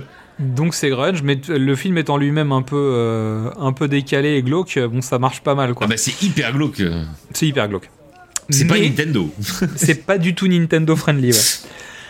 Illumination, on est complètement dans une anime de, de jeux vidéo traditionnel. Donc euh, le fait de continuer avec Zelda, etc. euh, bon, ça rattrapera Mm. peut-être le dessin animé de Zelda qui était sorti dans les années 90 aussi, qui était, qui était quand même un peu particulier avec un Zelda un peu lourdingue et euh, un peu beauf de mémoire. Un Link. Un Link, pardon. Excuse-moi, non mais c'est vrai, tu as raison. un Link un peu beauf et, et un peu libidineux de mémoire. Ah oui, oui, oui. Hein Il y avait ce truc-là. Alors que Super Mario était un peu plus cool, quoi. Mais bon. Bah c'est Bob le- Hoskins.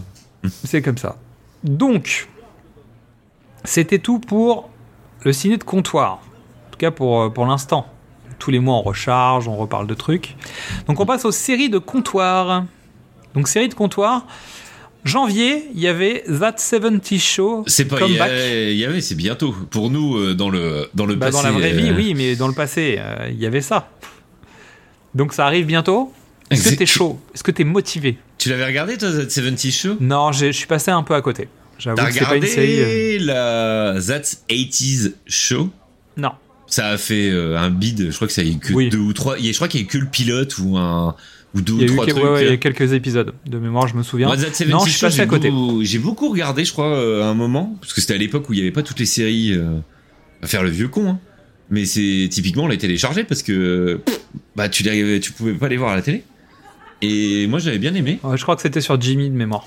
Ouais, mais moi à l'époque j'étais étudiant, j'étais, j'avais pas, j'avais pas le Canal Sat euh, à, la maison.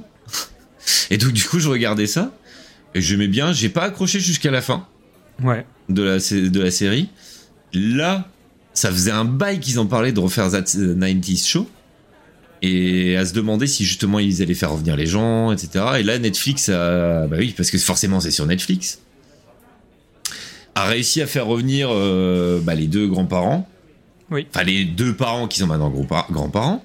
Et c'est surtout Euh, sur les, les petits enfants donc. Et c'est sur la petite fille, et apparemment il y a tous les anciens qui viennent, sauf celui qui est console.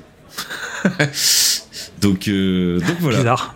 Et je pense que je vais regarder pour voir ce que ça donne. Je pense qu'il n'y a pas beaucoup d'épisodes. Non, mais je pense Ouais. qu'ils vont faire une sorte de mini-série, Mm. voir si c'est chaud. Et si les gens sont chauds, ils feront. Mais Dans 6 mois, on aura, on aura des nouveaux épisodes quoi. le pitch de la série, c'est que c'est pendant les vacances d'été. Donc euh, logiquement, ça va se dérouler sur euh, très peu d'épisodes, donc on va voir. Ouais, mais après, tu Rien peux rien refaire que- les vacances de Noël. Mm. Bon, tu vois, il y a moyen. de- Mais ce qui est marrant, c'est qu'ils ont vraiment fait à l'ancienne avec les rires enregistrés, etc. Même si c'est au niveau de la photo et de la réal, c'est pas du tout Non, ça pareil. ça n'a plus rien à voir. mais c'est le même cadre euh, des soaps des années 90, quoi. À Donc, voir. un peu motivé. Un peu. euh, juste Moi, je suis pas sûr d'aller voir ça. Mais bon. Mais ce qui veut dire que Netflix va programmer That 70 Show aussi ou ils ont pas les droits dessus? Je crois pas qu'il les ait. hein. Je sais même pas qui c'est qui a les droits de ce truc-là, parce qu'il Ok. est pas sur les plateformes françaises euh, actuellement. Ça me dit rien. Honnêtement, comme je c'est pas une série euh, auquel je suis attaché, j'ai jamais regardé où elle était, donc je peux pas Mm. te dire. Mais j'ai pas recherché pour l'émission, tu vois. Mais je vais regarder deux secondes. That's 70s Show. Et ça passe sur Amazon Prime. Ah, Voilà. Amazon Prime et Netflix. Ça c'est pareil, c'est un sujet qu'on traitera peut-être à l'occasion euh, pour euh, tous les délires de tiens il était à gauche, il est à droite, il est reparti, tu vois. Bah, de toute façon, on va le traiter aussi un peu après. Je crois qu'on a une news sur le sujet euh, rapide dont on Mm. parlera. Euh, je voulais parler de The Offer qui est sur euh, Paramount Plus, donc qui est une série sur les coulisses du Parrain, le, le- bah, la trilogie de films. euh. Je, Ouais, je trouvais le concept rigolo. Moi, j'en avais pas entendu parler. Bah moi non plus, en fait je suis tombé sur des listes comme ça, j'étais regardé, je trouve que l'idée est intéressante. J'ai pas Paramount Plus, pour l'instant j'ai pas prévu de le prendre. Donc je suis pas sûr que euh, Il est en je pourrais France, en ce parler tout de suite. Euh, oui, il me semble que c'est arrivé en France, oui. Bah, Euh, j'ai vu les publicités, donc oui, ça arrive en France. Mm. Euh, pour l'instant, j'ai pas prévu de le prendre. Ils ont, ils ont un catalogue qui est pas mal. Ils ont une partie des Star Trek, ils ont l'émission Impossible. Bon, il y a, y, a, y, a du- il y, a du- il y a du fond, hein. il y a du catalogue chez Paramount aussi. hein. Mm. Donc faut voir. Non, ce qu'on a fait juste avant le début de l'émission, c'est de regarder le trailer de la saison 3 de The Mandalorian, Exactement. qui donc est un, un teaser pour dire Hé, t'es chaud toujours? Mais chaud? C'est bientôt, hein. Tu sais, j'ai bien bientôt. aimé le, le, le trailer, il est pas mal. Bah disons qu'il vend, il vend de la, il vend, il vend sa sauce quoi, tu vois. T'as un peu d'action, t'attends des trucs, tu vois, mais tu vois pas. Ouais. Euh, on t'a vendu plein de mecs en costume en fer, bon bah c'est cool quoi. Mais tu vois, je me souviens plus du trailer de la saison 2, parce que toute la saison 2 était quand même très molle du cul au début. Oui, avec euh, quelques gros pics d'action euh, un Voilà, peu donc énervés. à voir euh, s'ils vont se réveiller un peu sur celle-là. J'attends de Bah, voir. surtout qu'entre temps, il y a eu, euh, il y a eu Boba Fett. Ah bah Boba Fett ça compte pas. hein. C'est un peu comme Bah, Indiana ça- Jones 4. Hein.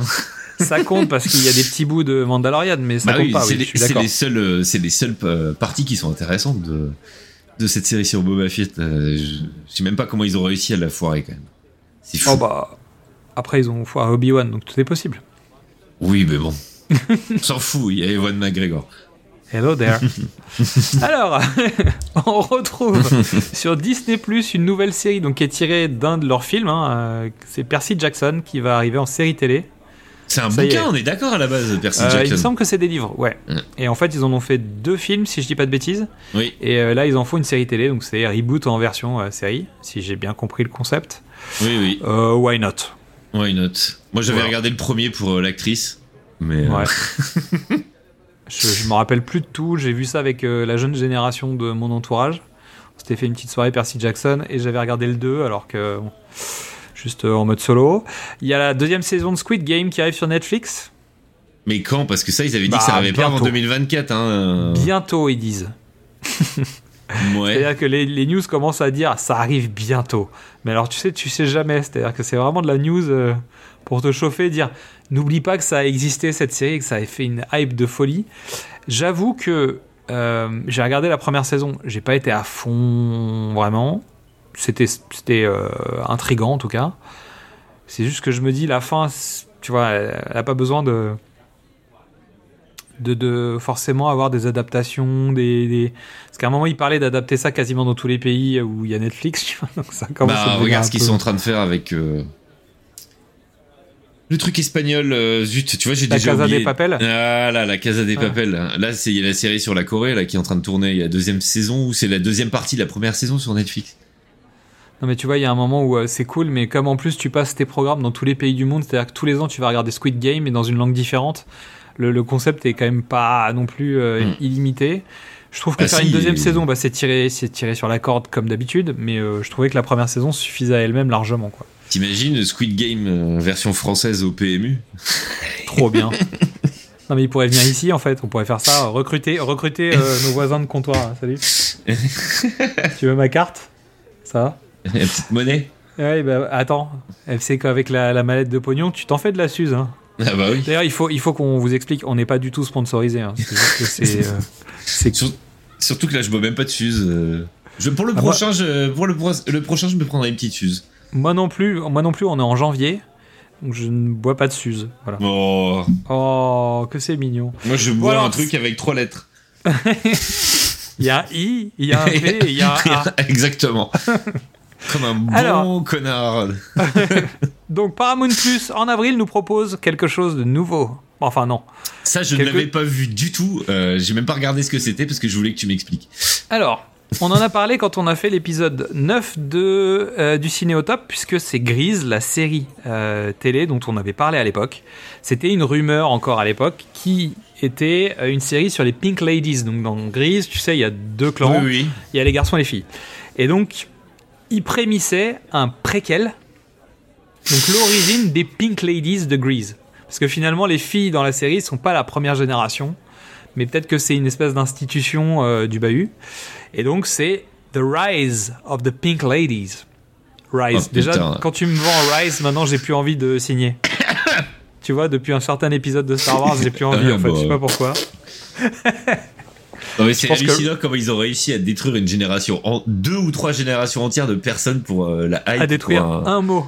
Tu le mot, Non, tu non, peux mais plus jamais pour la l'utiliser, tu. Pour la hype autour d'un- d'une saga de films. Enfin, c'est fou. Enfin, bref. Donc je sais pas, on verra. euh, je- Est-ce qu'ils vont faire un truc façon comédie musicale?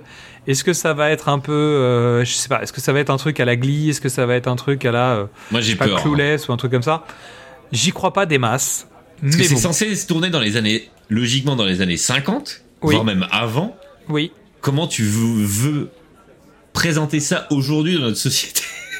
Bah justement, c'était un, un des problèmes qu'on a vu en parlant de Grease, qui était Bah un film tourné dans les années 70, qui parlait des années 50. Donc avec 20 ans de recul, tu peux envoyer des pics sur, les, euh, sur ta jeunesse quasiment, parce que finalement les réalisateurs, c'est des mecs qui étaient quasiment à l'école hein, au moment où ils, ils font leur film. Mmh. Pas tout à fait, parce que c'est quand même des jeunes réals à l'époque, mais on est un peu dans cet esprit-là. Là, on est 70 ans après, C'est chaud, hein. avec un changement de paradigme qui est violentissime. Mm. Pour avoir écouté d'autres émissions de podcasteurs plus jeunes qui parlaient de Grease déjà dans les années 50, en tout cas de la vision des années 50, même tournée en 70. Ah bah. Déjà en 2022, euh, c'est compliqué en fait. Mmh. Moi, je l'ai revu Grease il y a deux ans. Et Ouais. ça m'a choqué alors que je suis pas du tout choquable sur ce genre de sujet. Oui. Et j'avoue que c'est hyper malaisant et hyper cringe. Mais le problème, c'est qu'à partir du moment où tu places ça dans un contexte politiquement correct d'aujourd'hui, en fait, tu Ouais, vas même- déshabiller le concept. Bah, Il y a un moment, comment tu veux traiter le truc? Alors après, tu peux le traiter avec le regard, euh, entre guillemets, alors, euh, interrogateur ou complaisant, peut-être, tout en le traitant premier degré. Tu peux le traiter euh, d'origine, tout en euh, montrant les sujets du doigt, etc. Ou tu vas faire un produit mégaliste d'aujourd'hui, et finalement, en fait, tu vas rater ton, tu vas rater ton job. Ah bah oui. Autant pas le faire, autant le faire dans un lycée aujourd'hui. Ouais. C'est ça le truc. Mais, Mais ouais. bon, dans ces cas-là, t'es dans euh, Elite, Gossip Girl, bah tu vois, je veux dire, il y y a plein d'autres sujets, il n'y a pas besoin d'aller chercher Grise pour faire ça en fait. Ah, ou bien c'est ou bien c'est une adaptation de, des Pink Ladies aujourd'hui, hein. je sais pas. Non, non, ça a l'air d'être euh, contextuel, en tout cas dans l'époque. Euh, Ouais. Donc faut voir. Donc rendez-vous en avril sur Paramount Plus pour résoudre cette énigme. Ouais. Ouais. Maintenant, on attaque une nouvelle rubrique, bah, en fait une ancienne rubrique, mais qui est une nouvelle rubrique. Et on, va l'appeler On vous l'avait bien dit. Alors pourquoi? Parce que comme on enregistre en décalé, et que quand on parle de bande-annonce, bah en fait, euh, souvent quand nous on parle de la bande-annonce, vous, vous avez déjà le film en salle, en gros, à peu près. Donc on s'est dit, tant qu'à faire, il, faut, le faire en concept, c'est un concept. C'est-à-dire que nous, on va donner notre avis sur la bande-annonce, en mettant euh, sur la table des idées, tu vois, en disant bah ça va être bien, ça va être pas bien, ça va être ci, ça va être ça. Et puis en fait, euh, bah, vous, vous pourrez jurer, euh, vous pourrez, et vous, vous pourrez, bah, toi, tu pourras juger de qu'est-ce qu'on a dit. euh, quand, le film, quand est-ce que le film il sera au cinéma et que tu pourras dire non mais c'est vraiment deux cons ils avaient- c'était complètement à côté de la plaque mais on, on saura peut-être reconnaître nos erreurs et oui on sait faire ça à nous Exactement. Donc, Donc, pour euh, la, magie de l'édit- l'édition aussi. Ouais, puis après on fait le montage. Ouh, on efface l'épisode, comme ça tu sauras plus qu'on a dit ça. Euh, donc, dans les sorties, dans les bandes annonces qu'on s'était envoyées, en fait, moi je suis tombé sur On the Line. Alors qui moi, j'avais est- vu donc, ce qui film, date de je- novembre, hein, donc euh, je me suis complètement à la masse là, hein, vraiment. Bah, il est pas sorti. Moi, je l'ai chopé euh, via la magie euh, internet. Magie du système. Et- et Il était sur euh, Canal Plus a priori. Hein. Ah bon, d'accord. Bah Ouais. tu vois, moi je. Et donc du coup, je l'ai vu encore une fois parce qu'on en parlait tout à l'heure, parce qu'il y avait Mel Gibson dedans, que je voulais voir un film avec Mel Gibson, Oui. et que le pitch me semblait hyper bien. Et j'ai vu la Donc- bande annonce, j'ai regardé le film. La bande annonce, c'est quoi? C'est l'histoire d'un animateur radio qui est plutôt en fin de carrière, vu que même son émission est en fin de carrière, je pense. Non. Et il se retrouve avec un, un mec en ligne qui commence un peu à le faire chier, c'est un troll, Exactement. qui dérape petit à petit et qui finalement s'en prend à sa famille et l'oblige à faire des trucs. En gros, c'est ça. Il, euh, c'est un animateur de station radio. Il fait un live tous les soirs et euh, le mec l'appelle sur une open line euh, et de- lui demande de faire des trucs, sinon il va buter toute sa famille. Alors la question c'est est-ce que Mel Gibson joue Doc ou D-Fool Il joue plutôt euh, pas Franck Ferrand. non non, il joue il joue plutôt D-Fool. Il y a pas Ouais. de doc dans l'histoire, mais c'est pas mal du pour le coup la bande annonce est très bien par rapport au film. D'accord. Donc là J'ai vu la bande annonce, truc. honnêtement, ça fait euh, envie en fait. Ça a fait envie. Après, tu retrouves un Mel Gibson à l'ancienne. T'as un petit, un petit arrière-goût de Die Hard quand même, parce que t'as l'impression qu'il reste dans l'immeuble de la station de radio, donc il va se passer des trucs dans l'immeuble. encore une fois parce que c'est un film à petit budget. Ouais, mais t'as cette espèce d'aspect huis clos où il va y avoir une- un chassé-croisé dans les couloirs, dans le- dans l'immeuble. Mais c'est un thriller Ouais. très bien foutu. La fin est top. Ok. C'est Bon, tout ce bah. que je dirais. Franchement, si passé 1h20, je crois que c'est 1h, 1h20, 1h30, c'est Ah ouais, pas mal c'est un petit foutu. format euh, efficace. C'est bien. De toute façon, j'aime de plus en plus les petits films indépendants, entre guillemets, comme ça. Franchement, c'est là où t'as le plus d'inventivité. euh, c'est pas pour faire mon connard, euh, mais. euh, Ah non, mais en même temps, quand tu dois Tu faire vois, un je- film, Je on préfère aller voir, hein. je préfère aller. franchement, entre ça, et on va en parler tout à l'heure, et Ant-Man, je préfère largement aller voir celui-là. C'est Euh, Comme, comme on disait le mois dernier, quand tu fais un film grand public, alors on parlait d'Avatar 2 notamment, il faut que tu fasses une histoire qui plaise à tout le monde, Mm. ou en tout cas que tout le monde arrive à se reconnaître dedans. Donc c'est vite compliqué, quoi, Mm. de, de vouloir faire des trucs un peu différents, décalés, etc. Alors que sur une plateforme ou un film euh, entre guillemets intermédiaire, donc le, le fameux film de vidéoclub hein, euh, d'avant, Mm. bah c'est plus difficile. Donc euh, les plateformes permettent ce genre de trucs, c'est cool. Mm. Euh, donc en janvier, tu m'as envoyé la bande-annonce de You People sur Netflix. Parce que j'ai le casting, j'adore. Et le pitch est intéressant. Bah, le pitch, c'est un pitch normal. hein. C'est la, la confrontation entre deux cultures pour un jeune couple. Voilà, on l'a vu Donc des lui, il est de fois. Lui, il est juif et elle, Et- elle est noire. Voilà. Voilà. Et donc, euh, chacun va présenter l'autre à sa famille. Et ça va pas tout à fait bien se passer. Oh, comme c'est bizarre. Oui, comme c'est bizarre. Euh, comme Mais le casting, bizarre. le casting, en tout cas, euh, est, est pas mal.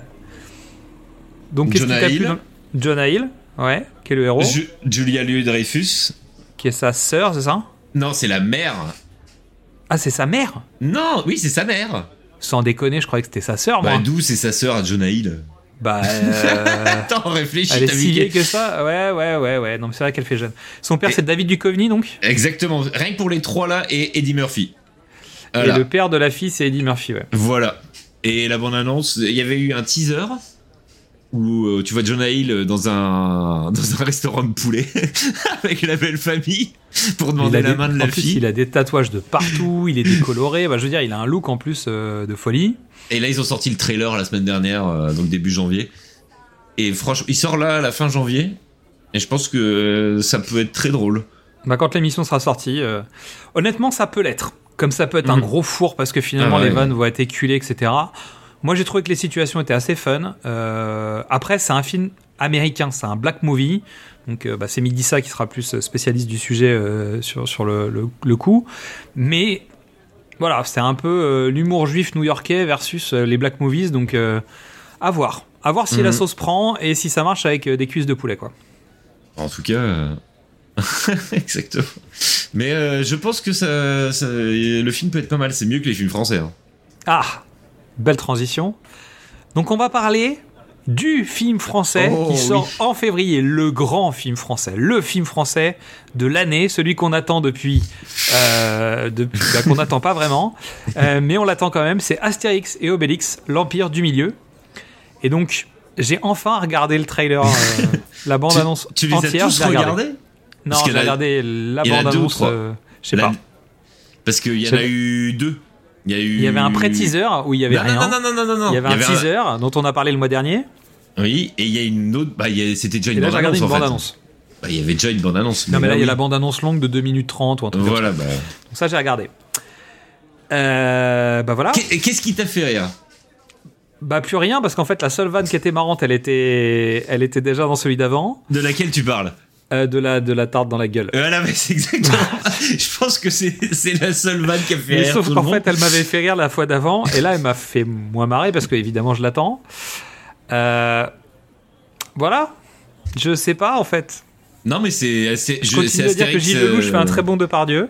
Oui, mais il imite euh, Depardieu, donc. Ouais, mais il le euh, fait. Honnêtement, il le fait pas mal. Donc euh, pourquoi mais pas c'est surtout que c'est Astérix Obélix aux Jeux Olympiques. Si on prend, si on fait euh, les Ah, trois ça parce derniers. qu'il y a Zlatan, en fait. C'est pour ça. Bah oui, non mais parce qu'ils ils refont la même merde que Astérix aux Jeux Olympiques où ils font un casting international pour pouvoir le vendre à l'international. Ils ont toujours pas compris que ça servait à rien. C'est vrai. parce que Et quand tu vois celui qui est entre les deux, c'est Ouais. celui Astérix en Britannie, Ouais. où c'était une merde sans nom. au mais service de c'était Sa Majesté qui était un catastrophique. service, euh, voilà, c'était un service de Sa Majesté. Et alors que c'était pour le coup un humour totalement décalé qui se rapprochait plus de la BD, parce que pour le coup Oui. je l'ai regardé celui-là, ouais, oui. mais ça passait pas. Bah, Edouard où- en Astérix, c'est compliqué quand même. hein. Qu'est-ce qu'on dit sur Astérix et Obélix, euh, l'Empire du Milieu? Parce que comme on va en parler de la bande-annonce là maintenant, comme on en parle maintenant, le film sera sorti quand l'épisode sortira ou à peu près. Euh, donc qu'est-ce qu'on mise? On mise sur quoi en fait? Je pense que ça va être une merde. Y a pas d'autre mot, franchement.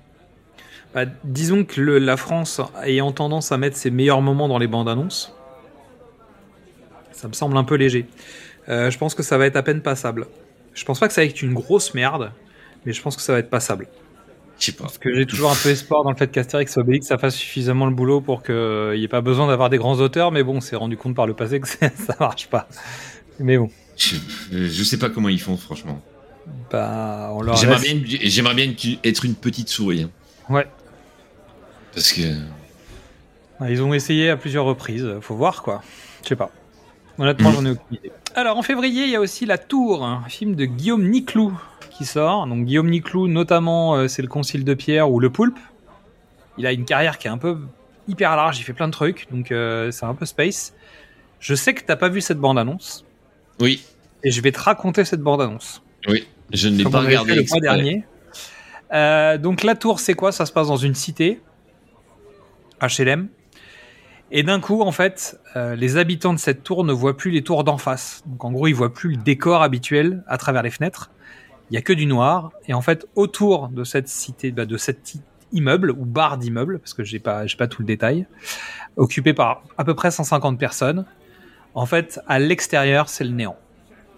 Plus de téléphone, plus de télévision, ils ont l'électricité, ils ont que la bouffe qu'il y a dans l'immeuble, et en fait, il va falloir qu'ils survivent. D'accord. Ça a l'air d'être un survivor à l'intérieur d'un immeuble où les clivages euh, bah, religieux, euh, sociaux, etc. vont être exacerbés par la situation de crise euh, qu'ils vont vivre.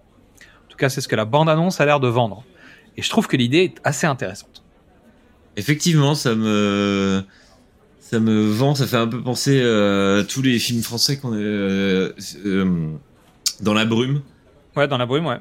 qui est pas Qui mal du tout. euh, et qui est complètement passé en dehors des salles françaises. C'était un truc de fou. Je me souviens à l'époque, je cherchais pour le voir. Ouais. J'ai dû trouver un DVD rip russe pour le voir. Avec Romain Duris. Ouais. Et euh, Olga Et je sais plus comment.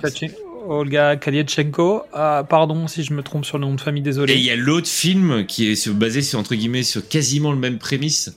La mort, Euh, a, la, la mort a dévoré Ah, la nuit. zut. La nuit a dévoré le Euh, jour. La nuit a dévoré les jours, voilà. Et celui-là, il est vraiment bien. fait, c'est le même, c'est le même scénariste, si je dis pas de bêtises. Je sais plus. Mais les deux films-là, franchement, ils sont bien. Et ça, c'est du vrai cinéma l'autre, on français. est plus sur du. En fait, c'est une invasion zombie pendant une soirée. Ouais. En fait, le mec est en soirée chez son ex, il va récupérer Il des affaires. Il est trop bourré. Il est trop bourré, il tombe dans les vapes, et quand il se réveille, en fait, il y a eu une invasion zombie pendant la nuit, et il se retrouve enfermé dans un immeuble haussmannien parisien, où il va faire sa vie, euh, il va essayer de reprendre une vie Mm. normale. Et c'est pas euh, grandi, euh, grand- Pas pas, grandiloquent. non, Non, non, c'est vraiment un huis, c'est quasiment un huis clos. C'est super. Enfin, pour le, C'est coup, c'est super bien écrit. C'est assez malin, c'est bien Mm. ficelé, c'est assez chouette. Écoute, moi, le- la tour, ça me fait penser à Attack the Block, mais pour les Oui, mêmes raisons. Ou à la Horde, euh, La Horde, je vois pas. le film de zombies, tu sais, dans, la, dans une cité. Non, j'ai pas vu celui-là. T'as pas J'ai vu ça Non. Bah écoute, c'est pas extraordinaire, mais c'est Yannick Dahan qui est, euh, qui est derrière, donc euh, honnêtement, ça se regarde quand même. Mm. Il y, a, il y a des trucs intéressants. Bah, c'est Mm. un attaque de bloc avec des zombies, mais version française, quoi. D'accord. Et moi, il y a deux films que je voulais. Parce que j'ai regardé la bande- les bandes annonces tout à l'heure de deux films français. Ouais. Rapidement, qu'on n'a pas mis là-dedans, mais c'est L'Astronaute. Ok, Ça sort euh, le mois prochain. ok. C'est avec Mathieu Kassovitz et Nicolas Giraud. C'est l'histoire d'un mec qui veut euh, faire le premier lancement amateur de fusée spatiale et vol habité dans l'espace. Ok, Et j'ai regardé la bande-annonce et franchement, je- euh, ça m'a donné envie pour aller voir, c'est pas mal. Bon. L'autre, c'est sur les chemins noirs avec Jean Dujardin. Et apparemment, c'est basé sur le bouquin de Sylvain Tesson, Ok, qui a eu donc un accident. C'est le pitch la bande-annonce, hein, on le voit. Il a eu un accident, en fait, il, a, il était bourré, il, a- il est tombé d'un balcon de 8 mètres. Et il s'est retrouvé euh, avec euh, fracture et tout ça, et il décide de faire la traversée de la France. d'accord. Voilà, donc c'est le premier, c'est plus un film, euh, on va dire entre guillemets normal, et le deuxième, c'est un film français, quoi. Film normal et film français, ok. bah, c'est des mais- euh, qui nous vont. Donc, euh, donc voilà, c'est les deux que j'ai vus euh, là. euh, Il y a pas cette l'astronaute, c'est journée. assez rigolo, en fait. Oui, et je te, la- le film a l'air d'être plutôt bien foutu. Voilà. C'est l'effet Mathieu Kassovitz ou pas? Je sais pas, j'aime bien Mathieu Kassovitz, même si j'aime pas, j'aime bien les, les rôles qu'il a en fait. Ouais. Il est très, franchement, euh, alors qu'il va totalement, il peut jouer un, amiral, euh, Ouais. alors que c'est un putain d'antimilitariste et anti-système, tout ce que tu veux, il est crédible quoi. C'est, ça me, ça me trouve le cul. À force des comédiens, hein. Ah oui, mais c'est pour ça que lui, je pense qu'il est vraiment. Et même euh, dans le bureau des légendes, autant. il- il est génial. Il est totalement. Lui, il est totalement à l'opposé de ça, quoi. C'est vrai que moi j'attends. En fait, j'aimerais bien qu'il refasse un film comme. C'est-à-dire que moi je l'aime bien en tant que réalisateur. Personnellement, euh, Ouais.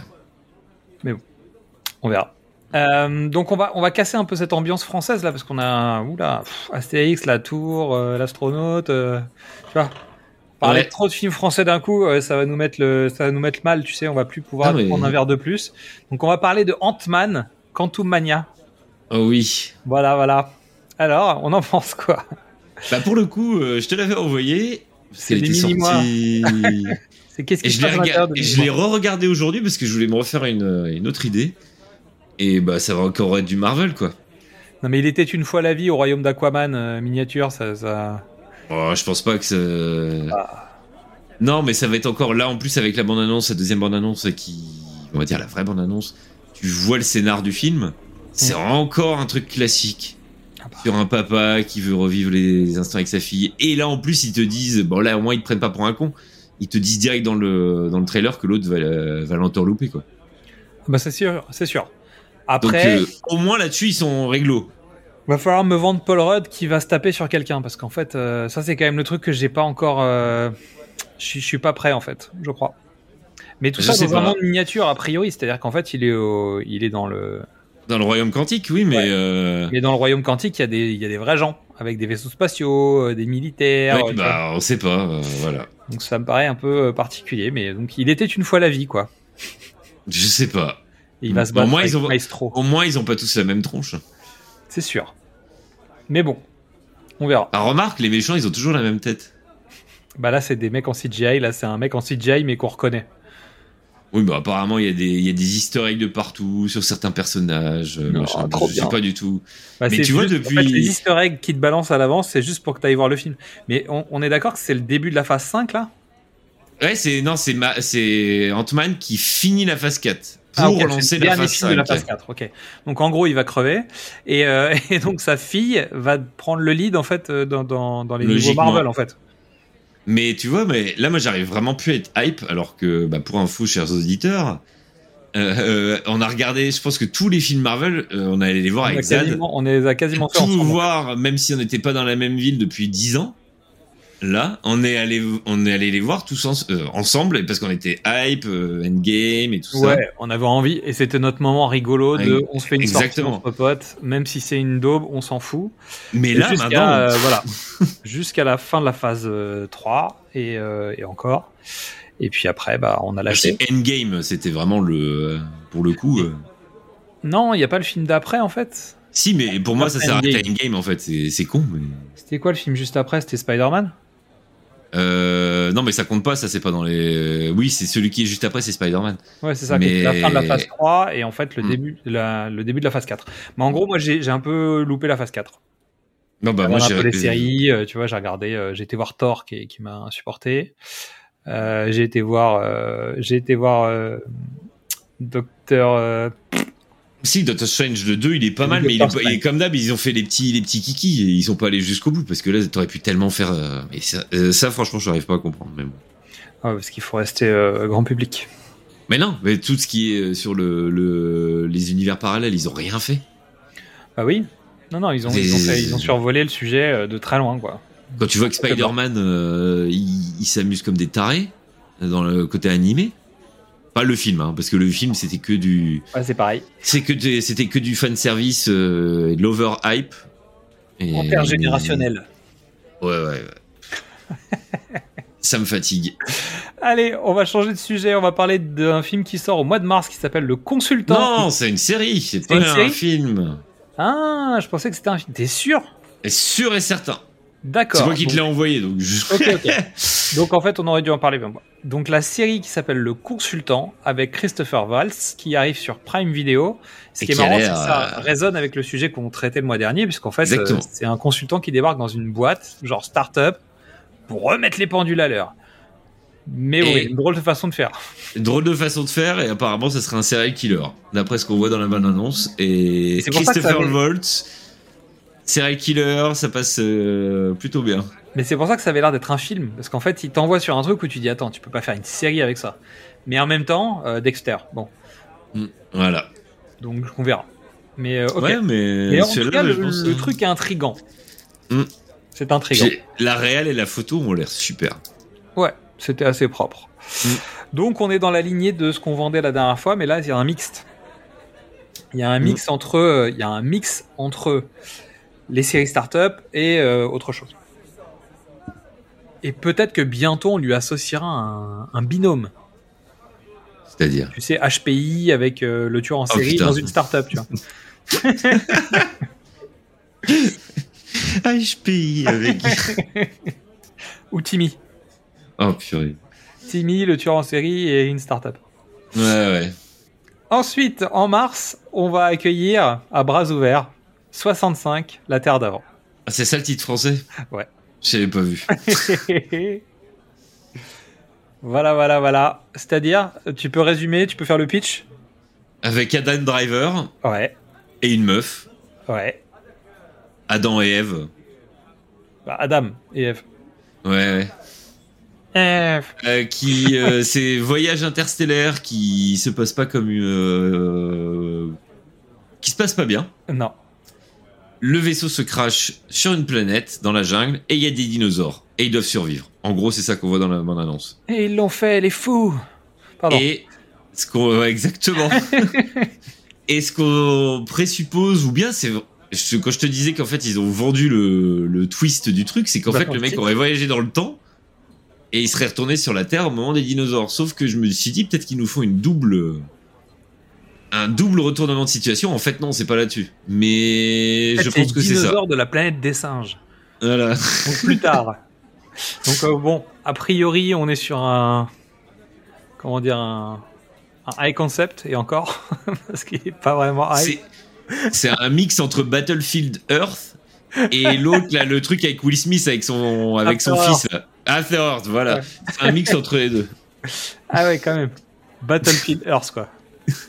Ok. C'est un film sur Tolak, c'est ça que tu veux dire? Ouais. Et là, en fait, la, la création de la planète, il y a des, y a des. non, en fait, ça peut pas, parce qu'il y aurait pas de dinosaures, vu que c'est pas les dinosaures qui ont créé la planète, tu vois. Donc ça, ça marche pas. Enfin bon.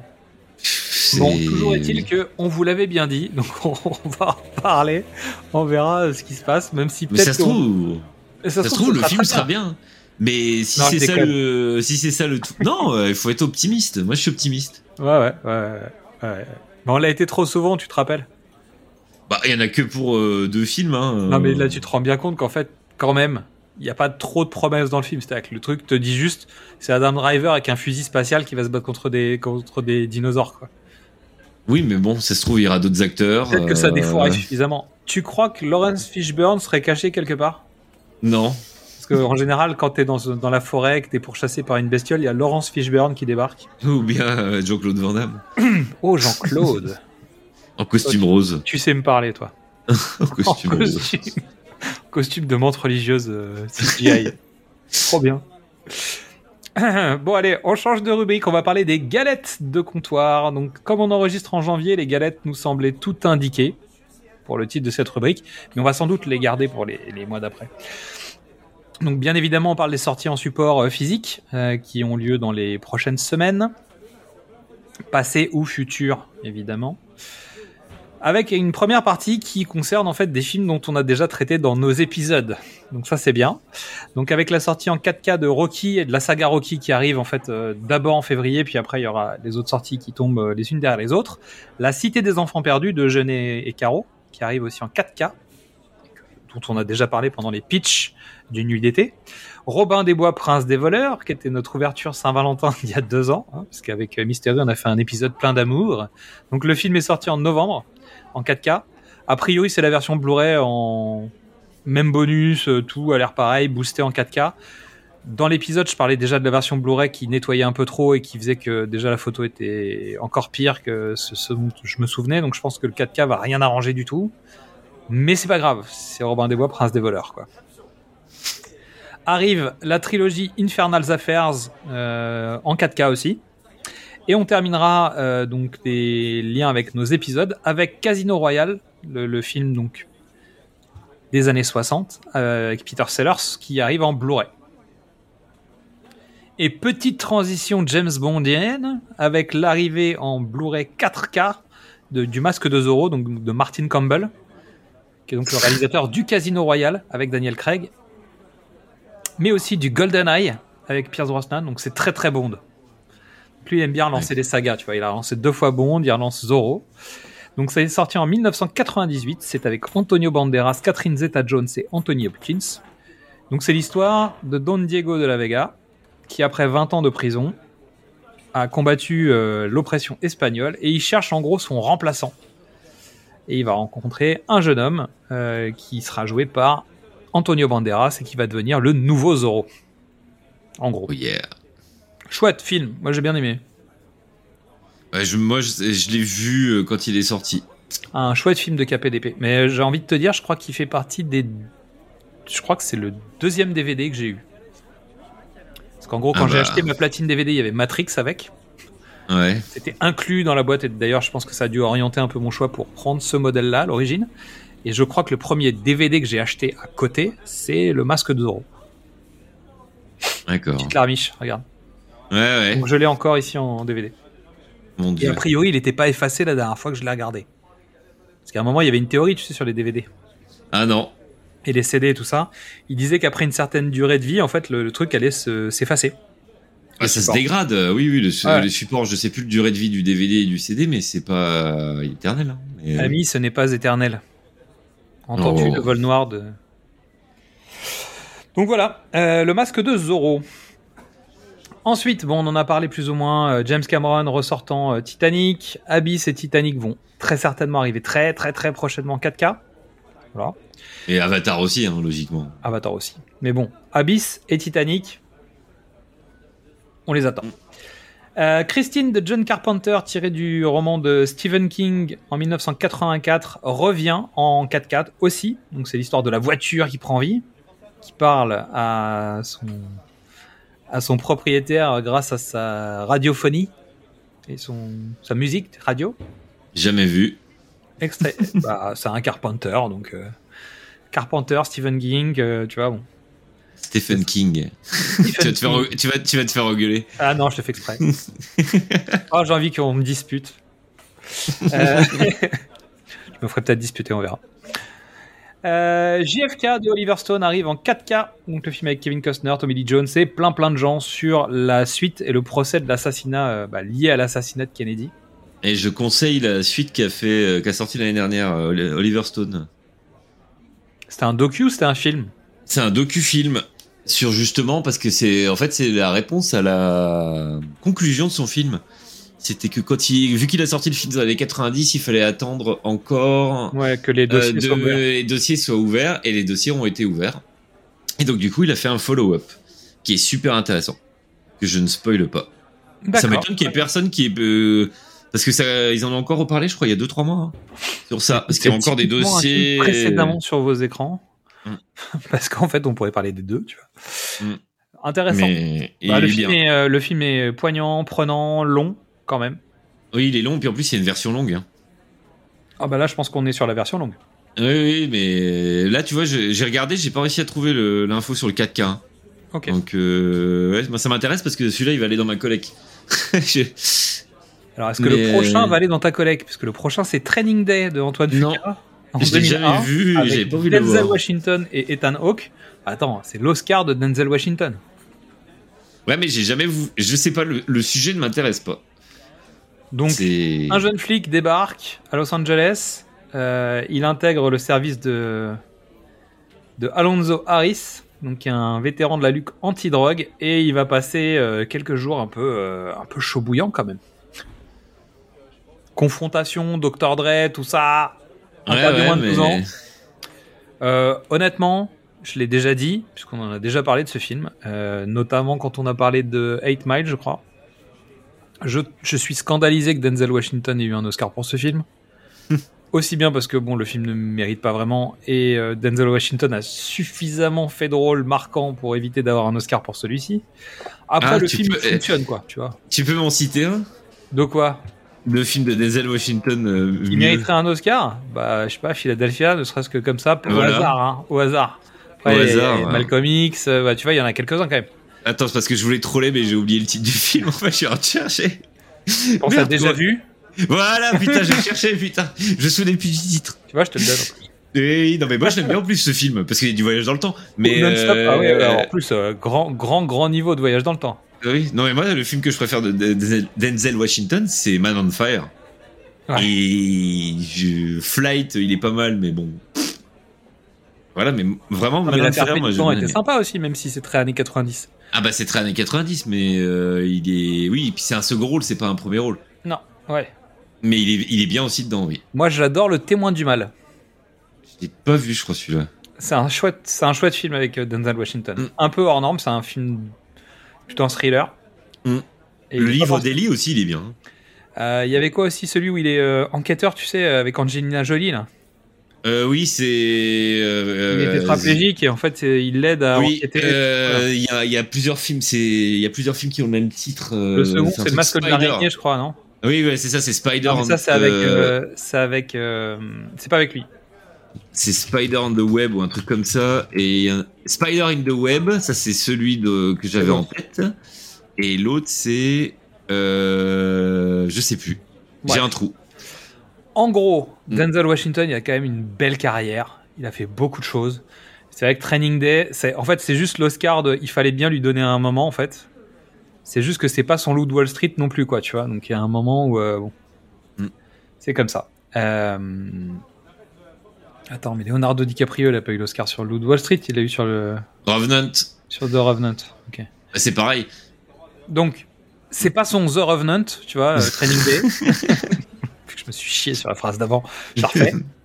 Euh, c'est pas son The Revenant, donc, quand même. Mais il, a- il aurait mérité d'avoir un Oscar pour un film qui méritait plus, quoi. Bref, c'est comme ça.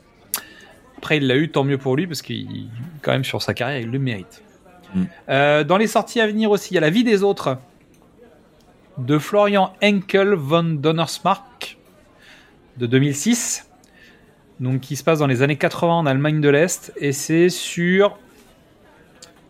euh, comment dire Ah, C'est un film d'espionnage, on va dire ça Je l'ai pas vu, moi. moi. Tu l'as pas vu? Non, non. Euh, Je pense que ça te plairait. Vraiment. C'est pas un film très dynamique, dans le sens où il n'y a pas de l'action, machin, c'est plutôt un film psychologique, sur un contexte, mais typiquement c'est ta cam, je pense. Ouais, ouais, mais c'est sur la Stasi, ça je sais, mais ouais. Je ne l'ai point vu. Et donc pour terminer, bon, hein, j'en ai parlé tout à l'heure, hein, mais bon, euh, Super Mario Bros. en pleurait. voilà. C'est la première adaptation de jeu vidéo au cinéma. Euh, c'est pas la plus réussie. Non. C'est potentiellement la plus what the fuck. Ouais, ouais, mais... Et honnêtement, pour un, pour un premier film adapté au Cinoche, pour le fait que ce soit Super Mario et pour le résultat que ça donne, honnêtement, c'est un moment d'histoire. Voilà, c'est tout ce que je peux vous dire. Ouais. ah, tu me, convainc... tu me convaincras toujours pas. Ah non, mais je, je comprends, je l'ai revu en plus. Donc euh, voilà. Moi Euh, non, j'ai donc- tenu 10 minutes. Bob Hoskin, John Leguizamo et Dennis Hopper. Dennis Hopper en roue libre, mais genre en roue libre total. C'est-à-dire que Waterworld à côté, le mec il joue, il joue, euh, il joue Shakespeare quoi. Euh, et Bob Hoskin, c'est John Leguizamo picolé sur le tournage tellement il comprenait rien à ce qui se passait et qu'il fallait bien occuper les journées quoi. Donc il y a des séquences où ils sont morts bourrés, tu vois, et c'est n'importe quoi. C'est vraiment, je pense que c'est un, c'est un tournage un peu dur. Voilà, c'est les dérapages des années 90, on peut pas, c'est c'est la vie. Euh, jeux vidéo de comptoir, t'as des choses à dire toi? Oui, puis ça fait la bonne transition avec euh, Bah oui, évidemment. Super Mario. On s'organise, vu, on Euh, on a beau être deux alcoolos à un comptoir, on. Exactement. Euh, non, mais il y a la conférence de Microsoft, euh, parce que là, c'est la saison des, des, des conférences pour annoncer l'année 2023 de Microsoft le 25, il me Ouais. semble. Il y, a le, il y a un State of Play de Sony qui arrive bientôt aussi. Ouais. Et il y a eu des annonces de jeux, même s'il y a eu des décalages et tout. Euh, notamment la, la, la plus grosse sortie qui est attendue, euh, on va dire, dans l'univers cinématographique, parce que là, celui-là, moi, je l'ai mis dans le conducteur et je voulais en parler parce que c'est un, c'est un film avant de par- avant d'être un jeu vidéo entre guillemets, même si ça n'a jamais été un film. C'est Starfield. Parce qu'on te met à la place d'un, apparemment d'un astronaute, ce genre de choses pour aller euh, sur différentes planètes pour coloniser. Et ça va au-delà du simple jeu vidéo, euh, on va dire, de base, où là, on, est, on était vraiment dans une histoire, on te conduit, etc. Et là, apparemment, ça devait sortir cette année, et apparemment, il y aura un décalage, encore une fois. Ok. Euh, donc à voir. Euh, J'ai vu que tu avais mis Alien Dark Descent, qui a Oui, sorti qui, cette année, là. des, qui a des teasers qui circulent pas mal là, et qui a Ouais, une mais c'est bonne gueule un- quand même, mais bon. Ouais, mais c'est un, c'est un, ils vendent ça comme un jeu de rôle de stratégie dans l'univers d'Alien, mais c'est vraiment, ça a pas l'air d'être de la stratégie, c'est plus. Ça a l'air d'être de, de la coop bien bourrine quoi. Bah non, c'est non, c'est solo. C'est solo C'est solo le jeu et Ah, c'est plus de du c'est du Suva- Survivor RTS Ok. et c'est plus euh, genre comment ça s'appelle le genre là? C'est plus du Warhammer 40 000 Ok. où t'as t'as un Dans Space Marine. non mais t'as genre une équipe de 15 personnes Ok. et tu dois survivre à l'assaut, mais tu peux pas, t'as pas de, de gestion de ressources ou genre de conneries. D'accord. Ouais. C'est vraiment euh, gestion On est d'équipe et on y va. vague, euh, on est sur de la vague d'ennemis à l'intérieur d'un- lieu. Mais apparemment, ça a l'air d'être pas mal. Mais j'en avais pas entendu parler avant que tu me le mettes. Hein. Pourtant, euh, je Non, mais je- en fait, c'est- tu sais, news, comme j'ai mangé pas mal Mm. de bandes annonces récemment, en fait, mon YouTube m'envoie des bandes annonces par Mhm. défaut, puisque comme j'avais tapé un peu des jeux et machin.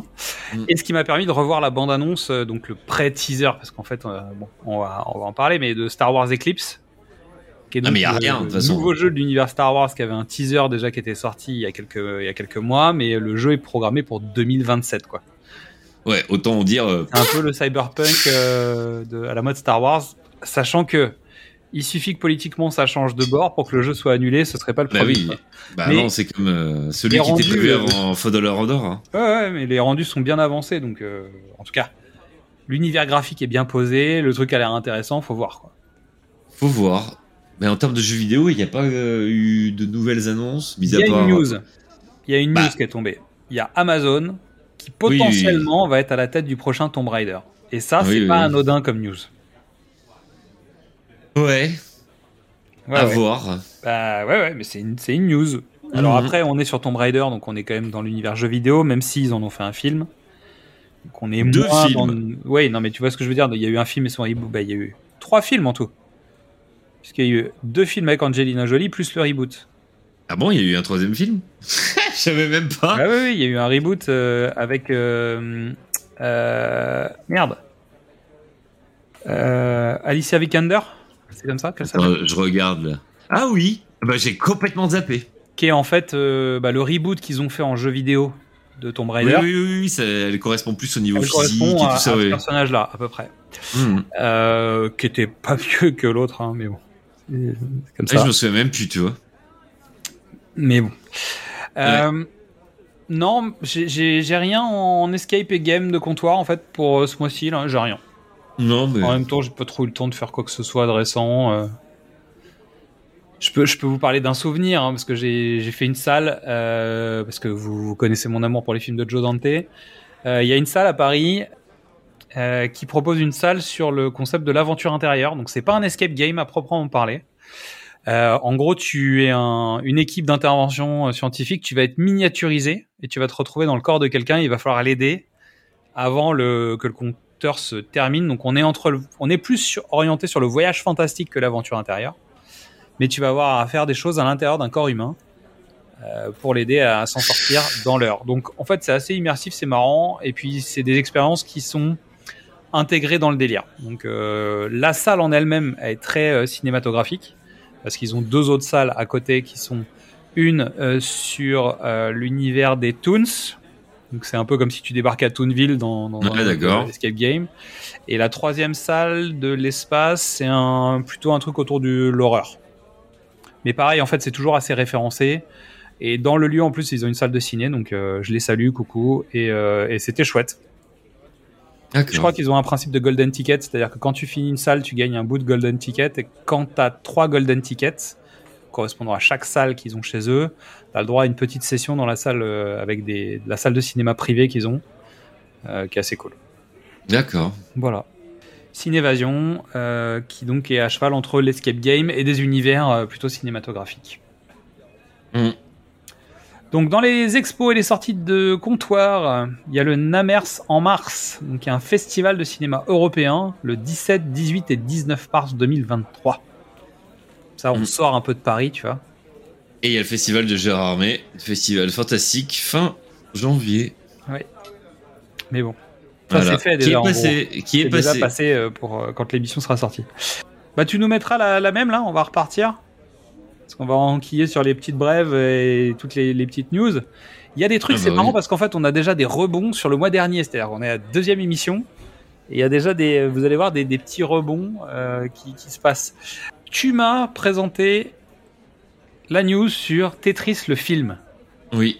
Un film interdit au moins de 17 ans. Mais qu'est-ce qui se passe? Bah, je ne sais pas. Parce que l'histoire du jeu vidéo Tetris est super intéressante. Il y a une chaîne YouTube qui est, c'était le Video Game Historian. C'est une chaîne euh, qui fait, comme son nom l'indique, des documentaires sur le jeu vidéo. Qui a sorti un documentaire qui est super euh, exhaustif sur euh, tout ce qui tourne autour du jeu Tetris. Son créateur, comment c'est arrivé dans les mains de Nintendo, pourquoi il y avait autant de entre guillemets de versions de Tetris qui existent? Parce qu'il y avait Tetris sur Game Boy, forcément Oui. que je pense que tout le monde connaît. Et euh, il y avait les mêmes versions, enfin il y avait des versions différentes sur PC, euh, sur d'autres consoles et tout. Et il y a toute l'histoire de ça où c'est le mec qui a créé ça dans l'Union soviétique et donc du coup forcément il n'y avait pas de droit d'auteur Oui. et tout l'imbroglio tourne autour de ça. Et je spoile pas parce que franchement, il faut le, faut voir l'histoire, elle est incroyable et ça m'étonne pas qu'ils en, fa- qu'ils en font un film. Parce Et que il rejoint un petit peu ce qu'on disait le mois dernier en plus. c'est politique, c'est c'est de la guerre économique, c'est de la de l'influence. C'est ça va au-delà vraiment au-delà du tu parles même plus du jeu Bah, le, jeu vidéo. le jeu vidéo, c'est vraiment un prétexte pour parler d'un contexte Ah, mais global. et, c'est et surtout que l'histoire de Tetris, ça va vachement au-delà de ça, parce que ça finit dans les mains de japonais. Oui. What the fuck, quoi. C'est, c'est fou. Et c'est à voir. Et donc, du coup, euh, Mais c'est pour ça qu'en fait, si- contrairement à beaucoup d'adaptations de jeux vidéo au cinéma, entre guillemets, euh, Tetris était un sujet un qui était surprenant en se disant tiens ils vont faire une adaptation de Tetris au ciné. Donc évidemment ça peut pas être une adaptation du jeu parce que Non, ça non, existe déjà, ça s'appelle Pixel, tu vois. Donc, tu peux Oh. pas. euh, bah quoi? C'est un peu ça, non? Euh, mais donc tu te retrouves avec un film qui va forcément parler de l'intrigue autour du personnage et autour de la création du jeu et c'est oui je pense que c'est intéressant. Mm. donc dans les news on l'a prémissé tout à l'heure. Netflix va officiellement faire la saison 2 de Mercredi donc la série autour de la famille Adams. Mais mais mais mais il y a eu des petits rebondissements avant que Netflix ait le droit de l'annoncer puisque la famille Adams appartient à la MGM, donc Metro Goldwyn Mayer, depuis longtemps. MGM qui avait été racheté, et on le sait parce qu'on parle de James Bond euh, régulièrement, donc ça avait été racheté par Sony. Et Sony a vendu MGM et United Artists, donc tout l'ensemble de ce catalogue, à Amazon. Donc ce qui veut dire que Amazon est devenu le nouveau propriétaire de la licence Famille Adams. Et là, il y a eu euh, petit coup à la porte. Alors, tuk tuk tuk, salut. Alors, votre série mercredi, elle marche bien sur TikTok. Il y a plein de gens qui font des danses avec les mains, tout ça, machin. Mais, en fait, euh, bon, c'est peut-être à nous finalement. On sait pas. Donc, il y a des bises, il y a des deals, etc. Et euh, à la limite, ça pourrait être aussi un dossier, un de ces quatre, de, de voir un peu comment les plateformes maintenant jonglent avec des séries, parce qu'on a vu passer. euh, J'en sais rien, moi, je pense à The Expanse qui est passé à gauche, qui est passé à droite, euh, Cobra Kai qui a été déployé d'abord sur YouTube euh, Red. Selon les pays aussi. Oui, tout à fait. On va, en- on va en parler tout à l'heure, mais c'est ouf. Mais tu vois, il y, a- il y a un truc où euh, les plateformes commencent à se piquer les films des uns des autres, reprendre les licences et machin. Donc, euh, je trouve intéressant qu'on commence à se rendre compte que même les, les finalement, même les plateformes commencent à, se- à se marcher dans le tapis, tu vois, se prendre les pieds dans les tapis, à se marcher dessus. Donc, c'est assez, assez rigolo. Donc, dans les news euh, rapides, euh, on a appris que Marie-Elisabeth Winstead allait jouer Hera Syndulla dans la série Ahsoka. Je sais pas qui c'est. Alors pour ça, il faut voilà, avoir regardé les, les épisodes de Rebels. Exactement, mais ça, je tu n'ai sais pas, pas, qui est qui. Donc voilà, pour le coup, c'est pas grave. Tu seras pas Je hué dans cette émission, tout s'en fout. Si tu l'as fait, c'est bien. Si tu l'as pas fait, c'est bien. Hmm. Et si tu veux pas regarder Ahsoka, bah, c'est bien aussi. Si Ahsoka, je regarderai pour vous. Ouais, pour les combats au sabre laser. Hmm. Hmm, Encore des Jedi. Euh, Jedi Alors. Qu'est-ce qu'on fait?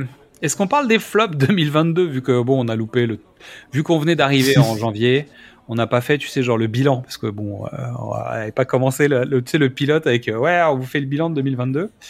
Euh, petit ré- récap des gros flops du box office global. Hein. Donc, dans la liste, 355. Je l'ai pas vu, je l'ai- je l'ai téléchargé, je l'ai pas regardé. J'avais très envie de le voir quand j'ai vu la bande-annonce, mais en fait, ça a tellement bidé que je me suis dit, bon, bah, ça devait être pas au niveau. A priori, je pense que c'est un peu le, le cas. Euh, Nightmare Alley, Pareil. malgré tout ce que j'en ai entendu de très bien, j'ai pas eu le temps d'aller le voir. Et euh, moi, j'en ai entendu de très bonnes choses, hein, pour le coup. Mais bon. Je savais pas qu'il avait floppé autant au box-office. 39 Ouais, millions mais- pour un budget de 60. Ouais. Et encore, Ah, vache. 60, est-ce que c'est promo, pas promo, c'est pas sûr, quoi. Hmm. On est peut-être plutôt sur le 100, quoi. Bon, bah, Moonfall, évidemment, hein. Ouais, le premier film que je suis allé voir en 2022 au ciné. Après la Ouais, mais en réouverture des ciné. Je crois que c'est toi qui m'as dit de pas y aller. Oui, oui, oui. Non, non, mais surtout de pas. manière tout à fait frontale. Qu'on se connaît bien, on sait qu'on peut aller voir des Emmerich sans, sans En fait, on, on, est, on a une relation d'amitié qui fait que tu peux me dire, ouais, j'ai aimé le dernier Roland Emmerich, tu vois, je t'en voudrais jamais, quoi. Là, tu m'as dit, écoute, c'est le- de la merde, n'y va surtout pas, j'ai fait, oh putain. Ça veut dire que c'est vraiment, vraiment de la merde. c'est même pas second degré. C'est ça le problème. Il va pas au-delà du. C'est. Attends, les mecs, ils font décoller une fusée à 3, quoi. C'est- rien que ça. C'est. Dans ta ville, tu veux dire? Comment ça- Dans ma ville. Comment ça? Bah, à 3. Ah oh, Dans l'aube c'est N'importe quoi. J'ai même pas pensé tellement c'est une blague facile. Ouais, tu m'étonnes. Non, non, mais rien, rien que ça, quoi. C'est enfin, fou. Mais la fin, c'est con parce qu'il y a une fin ouverte. Et tu dis que la fin peut être sympa. Et depuis, je me, suis fait, je me suis fait spoiler par euh, plein de blogueurs, bah, de blogueurs ou, euh, Hmm. ou de podcasteurs qui racontent la fin du film. Donc, non, non, mais en fait, non, c'est bon, je crois que ça va aller. Euh, Blacklight avec Liam Neeson. Je l'ai pas vu celui-là. Bon, c'est Liam Neeson qui casse des gueules, Voilà. je pense, à peu près. Hein. Euh. Ambulance de Michael Bay avait un bidet Bah moi je l'ai bien aimé et pour le coup et je, je comprends pas le bid. Je pense que c'est une mauvaise campagne marketing et il est sorti en plein milieu de l'été je crois. Oui, c'était un peu compliqué. Pareil, je, l'ai- je voulais aller le voir, je l'ai loupé. C'est Euh, les premiers plans en drone Ouais. dans un film et ben il y en a qui disent que c'était pas assez entre guillemets spectaculaire et audacieux. Ouais. Franchement c'est impressionnant. Puis c'est Et- surtout, c'est pas des images de synthèse, c'est vraiment Non non des c'est drones. vraiment des Des drones qui se baladent euh, au-dessus de la ville. allure et qui filment, euh, qui filment le. bah, en- Et en il a pu le faire parce que c'est en plein milieu, c'est en plein milieu de LA. Ouais. Et comme il a tourné pendant le Covid, bah il avait le droit parce que dans les, les, les tournages n'ont pas le droit de faire passer des drones. Mhm. En au-dessus des acteurs, Ouais, ouais. au-dessus des gens, etc. Là, comme il y avait personne, ils ont eu les autorisations apparemment. Et ben franchement, ça a de la gueule quand même. Moi, je pense que c'est un film qui peut avoir une deuxième vie en plateforme. Oui. Typiquement, je pense que c'est un film qui peut faire, euh, qui peut faire pas mal de, de visionnage en plateforme. Mais il est pas du tout cheap le film. hein. Non, non, mais je pense que en fait aujourd'hui c'est le genre de film que tu verrais sur les plateformes Mm. et ils sont, en fait, il y a une partie du public qui va plus voir ce genre de film au cinoche. Donc je pense que c'est un bid pour l'instant, mais je suis pas sûr que ce soit un bid à terme. Faut voir. En Euh, plus, le Morbius casting, euh, non, mais le casting est bien en plus du film. C'est ça qui est fou. Enfin bref. C'est comme ça. Hein. Ouais, Morbius, je l'ai vu. Et bah, Et ben voilà. Titre Ouais. suivant Cyrano de Joe Wright. pas, pas, euh, pas vu, pas envie. Bah déjà, moi, si tu essaies de me voir un Cyrano qui est pas fait par la France, bon, c'est toujours un peu compliqué. Euh, Je, suis- je suis pas. euh, Ah, T'aimes pas les Misérables? Non mais tu vois, je... ouais, bah voilà. Non, mais typiquement, tu vois, il y a des trucs où je me dis bon, est-ce que c'est vraiment aux autres de faire ça? Euh, Je sais pas. Mais j'ai adoré l'homme au masque de fer.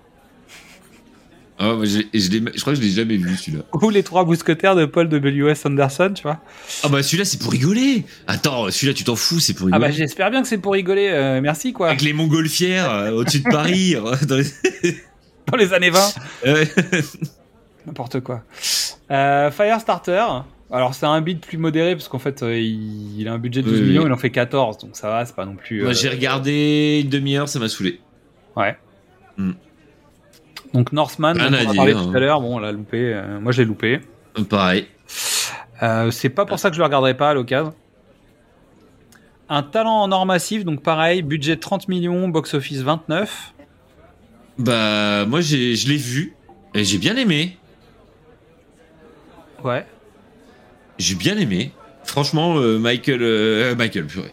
Nicolas Cage, il est, il est top. C'est du méta. euh, c'est un film.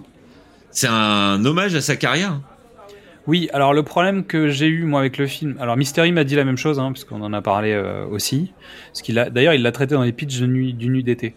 Euh, mon problème, c'est que je sortais des Ryan Reynolds 3 euh, où j'en peux plus en fait. Ah Bah. Et il y a eu le, le, le bid monumental du Jean-Claude Van Damme, le dernier mercenaire, quoi. Et donc, quand j'ai vu le pitch de celui-là, je me suis dit, en fait, je suis pas prêt, j'ai pas envie là. Ah non, mais ça va au-delà de ça en plus. Et je, ça sais, en fait, je sais qu'on m'a Mm. vendu le truc depuis, et je me suis dit, bon, je, je l'ai loupé, j'aurais pas dû, euh, j'aurais peut-être dû aller le voir. Mais finalement, en fait, je crois que c'est euh, Ryan Reynolds qui m'a sorti par le, le j'en peux plus en fait. Ouais, mais il fait Le pas truc du Ryan Reynolds. en Ouais, mais le truc, c'est qu'en Mm. fait, le côté un acteur qui vient faire du méta de sa carrière, je sais pas quoi. euh, en fait, j'en peux plus parce que Ryan Reynolds fait ça de sa carrière intégrale, quoi. Donc il y a un moment où ça me fatigue. Mais à nouveau, si j'ai l'occasion, je le rattraperai. Euh, 3000 heures à t'attendre de George Miller, son film Ça- Covid. Pareil, euh, Gros, gros je, l'ai hein. pas vu, gros bide. et je voulais le voir, la bande annonce était plutôt, m'a plutôt hypé. Bah, je l'ai pas vu. Et apparemment, euh, il est pas bien. Moi, je l'ai vu. Euh, j'ai été le voir au cinéma dans une petite salle parce qu'il a fallu que je le rattrape avant, avant qu'il disparaisse des écrans. Euh, casting intéressant, mise en scène de dingo. C'est-à-dire Mm. que c'est un vrai film de Miller, c'est euh, c'est impressionnant. Il y a des scénographies qui sont dingues. Euh, il y a pas mal de thématiques qui sont hyper intéressantes dans le traitement. En fait, ça, ça parle d'une spécialiste des contes, si je dis pas de bêtises, qui rencontre un djinn qui va lui Ouais. raconter des histoires. Et en fait, euh, il lui, propose de lui exaucer des vœux, mais elle, elle a tellement étudié le système qu'elle veut pas utiliser ses vœux parce qu'elle sait qu'il y aura forcément un moment où ça va être détourné. Et c'est sur la narration et puis plein d'autres choses. Après, malheureusement, le film t'emporte pas autant qu'il devrait peut-être. Euh, et puis c'est moins spectaculaire qu'un Mad Max, quoi. Mais bon, Mm. c'est les films de George Miller, en fait. C'est euh, c'est les films intercalés de George Miller euh, dans sa carrière. Je pense que ça va bien avec la carrière de Miller. Voilà. Donc euh, si vous avez Mm. raté ce film, moi je vous conseille, si vous aimez les films de George Miller, et je parle pas des Mad Max, je parle plutôt des Happy Feet, je parle plutôt de Babe, euh, je parle, tu vois, de ce genre de film-là, de l'autre partie de la carrière de Miller. Euh, je trouve que c'est assez intéressant.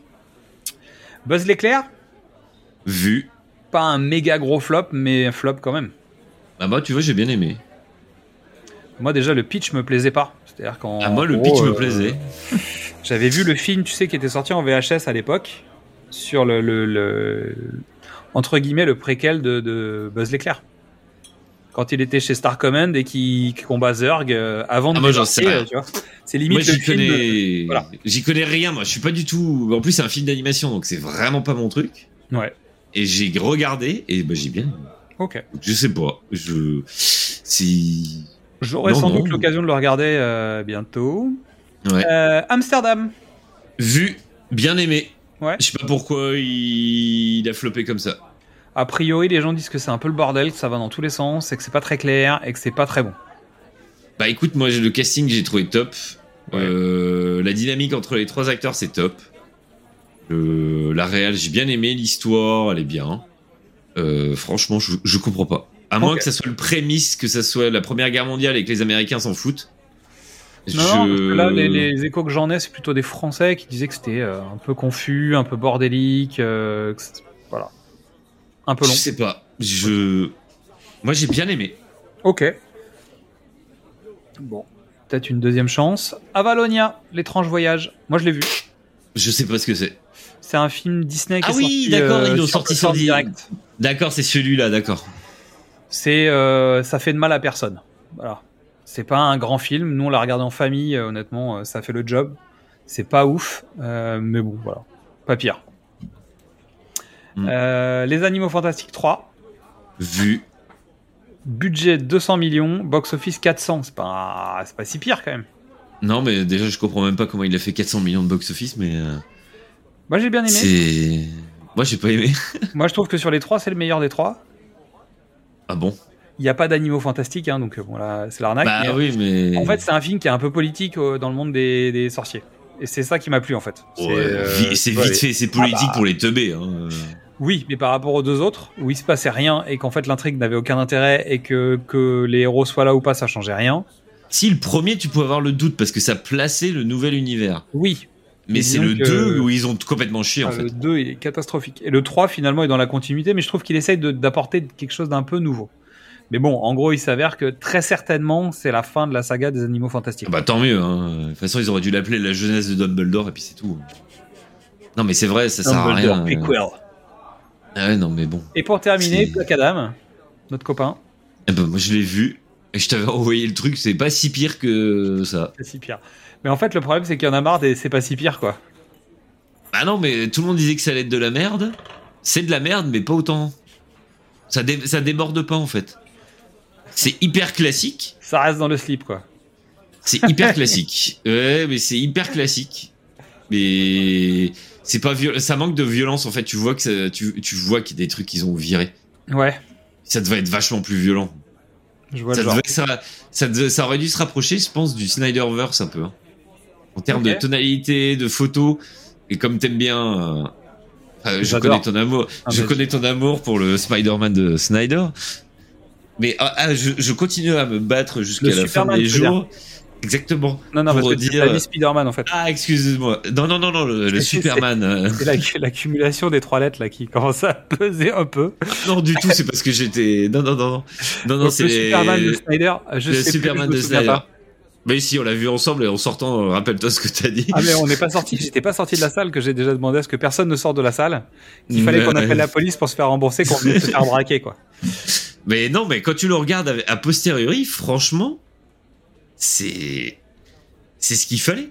Parce qu'après, t'as as, l'arc de rédemption qu'on n'a pas pu voir. C'est ça qui est chiant. Ah ouais, c'est malheureux hein, vraiment. Mais bon, on en Ah oui. parlera peut-être le mois prochain parce que ah, on en parlera peut-être. J'ai mis un sujet, tu sais, parce qu'en fait, on, bah, pour, pour t'expliquer à toi là qui, qui nous écoute, on a une sorte de boîte, euh, tu sais, on a un fichier Excel où on met plein d'idées en disant tiens les thématiques du dossier du mois prochain machin. Et, et j'ai un thème qui s'appelle la Zack Snyderisation du cinéma hollywoodien. Ah, c'est pour que si tu veux que ce soit moi qui le fasse en dossier, c'est ça Ah, potentiellement, c'est un dossier on sait qu'on peut se foutre sur la gueule, donc ça se trouve, on va, on va se fâcher pour de bon. Ce sera peut-être la dernière émission. Euh, non, mais c'est sûr. euh, L'idée, c'est de voir aussi qu'il y, a- il y a en ce moment des pétitions pour que euh, Zack Snyder puisse continuer son univers euh, chez DC, potentiellement en parallèle du nouvel univers. Et Sur Netflix. Et why not? C'est-à-dire, j'ai envie de dire, pourquoi pas? Et pourtant, tu sais que j'en ai rien à foutre. Ça m'intéresse pas, et Zack Snyder ne m'intéresse pas du tout. Mais je me dis, en fait, vu l'angle que prend DC en ce moment, pourquoi pas euh, laisser Snyder euh, faire, ses... faire sa soupe, quoi? Bah attends, on verra bien ce qu'ils vont, ce qu'ils vont nous pondre. Hein. Oui, bien sûr. Mais disons que c'est aujourd'hui dans le, dans le calibre de ce qu'ils sont en train de mettre en place, c'est pas c'est pas impossible que ça puisse être possi- que ça puisse être envisageable. Mais en fait, on leur a ouvert la porte il y a trop longtemps à ces gens. Ouais. Ouais, bref. Euh, on verra si on en fait un dossier. on va passer les flops français parce que c'est pas la peine. Hein on va pas Ouais, tirer ouais. sur les ambulances. On l'a fait sur les américaines, mais c'était l'ambulance de Michael Bay, donc ça va. Euh, le box-office mondial Je sais pas, il se passe un truc en ce moment, je crois. Pourquoi box-office mondial? Bah, je sais pas, parce qu'en fait, Avatar est en train de devenir le septième, et actuellement le septième plus gros succès du box-office mondial, et va bientôt défoncer la gueule de Spider-Man. Tant mieux. Parce qu'il est à 1,916 milliards. Ouais, bah ça sera passé à la fin du mois de janvier. Voilà. Euh, et ensuite, il ira s'attaquer à Infinity War. Puis le réveil de la force. Je pense que c'est prenable. Peut-être Titanic. Ouais, ouais, je suis pas sûr. Après, il y a Endgame au-dessus et Avatar. C'est-à-dire, le mec, est-ce qu'il va réussir? Tu sais, en fait, t'as l'impression qu'il joue à la pétanque. Parce qu'en fait, il ressort Titanic, ce qui veut dire que s'il s'organise bien, il peut décaler Avengers Endgame. Et s'il place bien son Avatar, normalement, les trois sont à côté du cochonnet, il fait trois points. Quoi. tu vois? C'est, c'est impressionnant. Après, sur le box-office euh, historique, c'est pas si simple. Mais bon, et même sur le box-office français, euh, il est encore un peu loin des, des hauts standards, mais euh, on sait jamais. Prends son Mhm. temps. De toute façon, tu vas aller le revoir, évidemment, je te connais. Non, non. Ah, quelle déception. Euh, news Pamela Rose, la série télé. Oh yeah. Ça, je savais pas, c'est toi qui me l'as appris. Est-ce que, est-ce que ça, te, ça te chauffe ou pas? Franchement, le premier que je suis allé voir au ciné, j'étais le seul à rire dans la salle. Ouais. Alors que je suis pas du tout humour à l'époque, parce que je suis. Du coup, c'était en 2002 Peut-être, ouais, un truc comme ça. 2001-2002 qu'il est sorti. Que je suis allé le voir au cinéma alors que j'étais en prépa. Donc ouais, c'est. Et j'étais le seul dans la salle à rire et j'avais jamais regardé. euh, moi, je suis plutôt école Robin des Bois et tout ça. Et c'était suite à leur euh, percée sur comédie qu'ils ont Oui. fait le film. Et moi, j'avais pas du tout regardé, mais j'avais bien aimé. Le deuxième, je l'ai vu, je crois. Oui, je l'ai vu, c'est sûr, mais je sais plus où est-ce que je l'ai vu. J'ai pas vu. Je suis pas allé voir au ciné. Et euh, parce qu'entre temps, je suis allé voir la folle histoire de l'espace. Non, c'est pas, c'est pas la folle histoire de l'espace, c'est le truc. euh, Un ticket le pour passage, un ticket pour l'espace. Et ça, c'est une grosse merde. Non Donc voilà, mais là, la, la série, j'ai lu pitch. Ça peut être drôle. En même temps, c'est ils sont en mode vieux. Euh, Cadmerade, moi, je, je l'aime beaucoup comme acteur. J'ai beaucoup, j'ai, je l'ai vraiment découvert dans le Baron Noir. Ouais. Il y a une série que j'adore, Euh, forcément. Forcément. Mais, mais tu vois, euh, Olivier, euh, Olivier Barou, je vois pas. En dehors de ça, malheureusement, on l'a pas en vu. général, il est plutôt derrière la caméra parce que c'est Mm. c'est lui le réalisateur des tuches notamment, donc bon, il- Mm. ça va. Ouais, il y a ouais, des mais périodes en temps- difficiles parce que souvent, en fait, il faisait des films et il y a Cadmerade qui venait jouer dans son film. Mm. Puis après, il se prenait un bide. Et jusqu'à ce qu'il fasse les tuches, bon, bah, je suis pas sûr qu'il l'avait euh, il avait anticipé la, la victoire des tuches. Mais, euh, Mhm. mais bon, c'est comme ça. Euh, dans les news, donc Stéphane Hamel reprend son rôle de Arrow pour le final de Flash. Oh yeah, baby. Yeah Tout ça pour dire que ça y est, enfin, ça s'arrête. Ah bah, moi, On j'ai bien- arrêté. On était bien à fond quand même tous les deux euh, à l'époque. Ouais, à On l'époque, des, des épisodes crossover annuels en tout cas. bah, moi, j'ai arrêté au bah, Crisis en Infinity Earth. Ouais. Euh, justement, parce que ça me saoulait de regarder euh, Supergirl. en Supergirl, fait. et, Bat et Batgirl et machin et truc. Non, non, à l'époque, il y avait. Parce que pour le coup, à l'époque, je suivais Arrow, 4. The Flash, Il y avait Flash, Euh, Arrow, euh, Légende de Tomorrow. Voilà, les trois là. Et Supergirl, je regardais pas, ça me saoulait. Donc j'ai juste regardé pour le super crossover. Ouais. Et après, j'ai arrêté. Bah oui. Mais je Et crois que c'est Flash, pareil, euh, et Flash, j'ai arrêté après le le Flashpoint, la série. Euh, ouais, C'est la c'est la 4 je crois. En fait, non, c'est la problématique me concernant en tout cas, c'est le fait qu'on ait des saisons de 24 épisodes euh, qui tirent en longueur. Ah bah oui. temps, euh, juste pour faire de la, de la soupe plus longue. Et finalement, il y a rien, il se passe rien en fait, et ça tourne en boucle. Euh, news. News, non, c'est pas une news, c'est une arlésienne plutôt. Est-ce que c'est la bonne période pour faire une suite aux Goonies? Parce qu'évidemment, euh, avec ce qui s'est passé récemment et le fait que Kevin Kwan euh, ait gagné un prix pour euh, sa participation au film euh, Everything Everywhere All at Once. Film trop bien d'ailleurs. Ouais, c'est chouette. Courez- Courez-y, achetez-le. Je l'ai en 4K. Là, il est sorti il y a de- au début du mois de janvier. Il est, moi, j'ai beaucoup aimé. C'est ça, c'est un vrai film sur le multiverse. Je suis pas dithyrambique, mais non, oui, c'est pas dithyrambique, c'est un vrai film sur le, la thématique du multiverse. sur Le multiverse, ouais.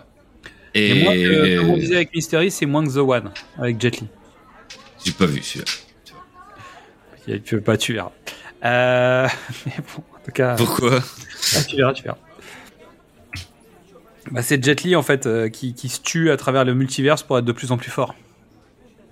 Oula, d'accord, c'est un film, c'est une série B en plus. Ah ouais, oui, c'est c'est The One avec Jet Li quoi. Ouais, d'accord, mais. bah, tu verras.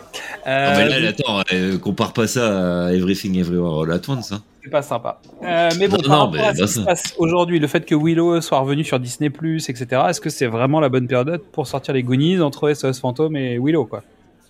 Bah non. D'où tu fais les Goonies 2, euh, sauf à faire avec euh, genre les enfants des, des enfants. Mais c'est débile. Ça Eh passe plus en plus, ça passe pas plus aujourd'hui. Hein, ok? C'est pas. Bah attends, t'imagines? T'imagines le casting? En plus, le casting il serait de ouf. Ah ouais, il y a quand même un casting qui est assez mortel quoi. Il y en a Mais- qu'un qui est pas connu en fait. Euh, chez les garçons, oui. Chez les filles, il y en a une qui continue à, à bosser, l'autre, je crois pas. Bah, c'est c'est Mystery qui est spécialiste des Goonies, donc euh, je peux pas te Ah, dire. je me souviens plus. On va parler Mais, euh, là, euh, mais on- faudra qu'on en reparle avec lui à l'occasion, peut-être.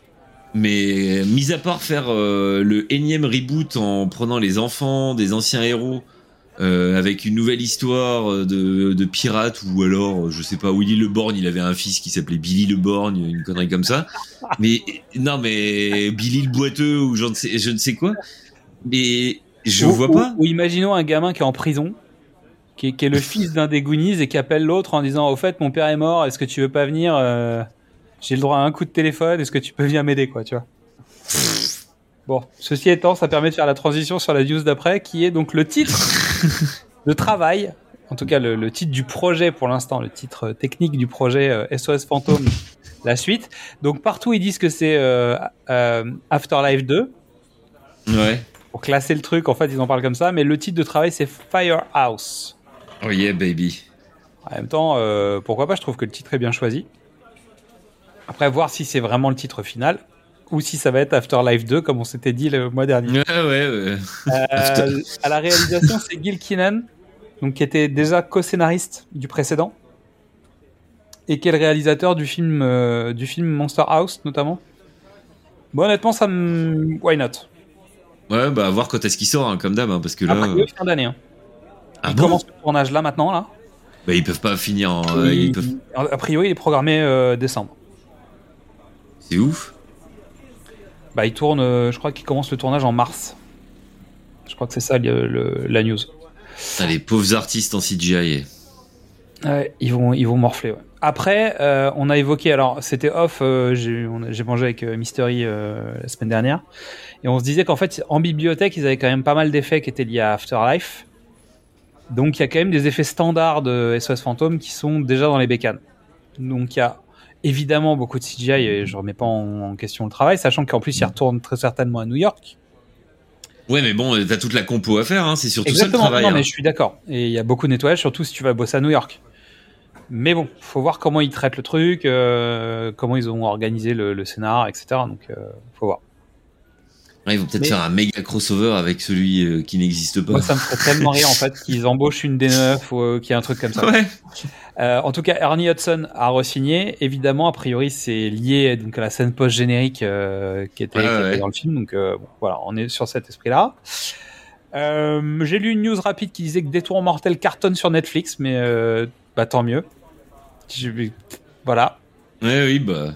Quand tu vois le top Netflix, tu te demandes. hein. J'ai un vieux souvenir de Détour mortel qui est donc un souvenir à peu près équivalent à rien. Donc, euh, je me souviens pas vraiment du délire. Euh, autre news que j'ai vue, et on arrive sur la fin des news, euh, qui est la, la salle des Halles est la salle la plus fréquentée de Fran- du monde. Pardon. C'est fou. C'est Mystery qui m'a donné l'info quand on s'est vu. Il m'a dit T'as vu la news? Les Halles deviennent la salle la plus fréquentée du monde. Et là, je suis choqué. Il y a combien de salles Il y a beaucoup de salles. Ouais, voilà. Et en même temps, comme les, gros, les grosses chaînes de ciné ferment un peu partout. Mais je m'attendais à ce que la Chine ait des, des mouvements euh, importants dans des salles, mais a priori moins qu'aux Halles. En même temps, les Halles, c'est la prise de température le mercredi matin, la séance des Halles euh, du mercredi matin, est quand même une prise de température de, du, du démarrage d'un film en France. Bah ouais. Et c'est pas nouveau. Et pour terminer, la news qui est assez fraîche, hein, euh, c'est le deal euh, Warner HBO Prime Video en France, puisque c'est une exclue France. C'est-à-dire que cette année là, euh, Canal et OCS perdent les droits de Warner et HBO, et ils se sont fait piquer les droits par Amazon. Ce qui veut dire qu'on retrouve le bouquet de 12 chaînes du groupe Warner en supplément de Amazon Prime Video. Mm. Et Bah, ça, c'est- parce que HBO n'a pas encore le, les capacités de se lancer en France euh, avec tous les le bazar des droits, à mon avis. A priori, ils attendent 2024. Ils Ouais, ça de devait- 2024 maintenant. Ça devait déjà être 2023 quand ça a été lancé. mais- Donc, euh, faut voir. Mm. Mais gros coup sur euh, Amazon quand même. C'est-à-dire, C'est un, sacré coup euh, et à Canal et à OCS quand même. Ah oui, bah OCS, ils ont pu. bah, c'est pour ça qu'ils ont été rachetés par Canal. Hein. Bah là, OCS, ouais, ouais, c'est pas, c'est pas fou quoi. Mais il faut aussi penser que Warner, ils sont, ils ont été rachetés par Discovery là. hein. Oui. Il y a aussi euh, toute cette euh, problématique à prendre en compte. C'est pour ça aussi que. Ouais, de toute façon, nouvelle direction, nouveau projet, nouvelle mise en place. Euh, on voit ce qui se passe chez Disney aussi. Hein. Mm. C'est-à-dire que Disney Plus, euh, c'est quand même un projet qui est, qui est complexe, qui est pas forcément rentable, Mm. qui génère beaucoup, beaucoup de sorties d'argent. Euh, avec le changement de direction chez Disney, euh, on est aussi sur des signaux qui sont pas forcément euh, faciles. Et on voit bien que le marché des plateformes est en train de se tendre, que la concurrence est rude, que les retours entre guillemets d'expérience, les retours d'investissement, les augmentations qui arrivent en ce moment sont, des messages qui sont pas forcément les bons. Et, et la concurrence fait que tu finis par te dire bah tiens, je vais peut-être arrêter cette plateforme. Là où avant on avait le service, on le laissait tourner sans trop se poser la question. Maintenant, bon, Mm. on commence à être regardant sur les dépenses quoi.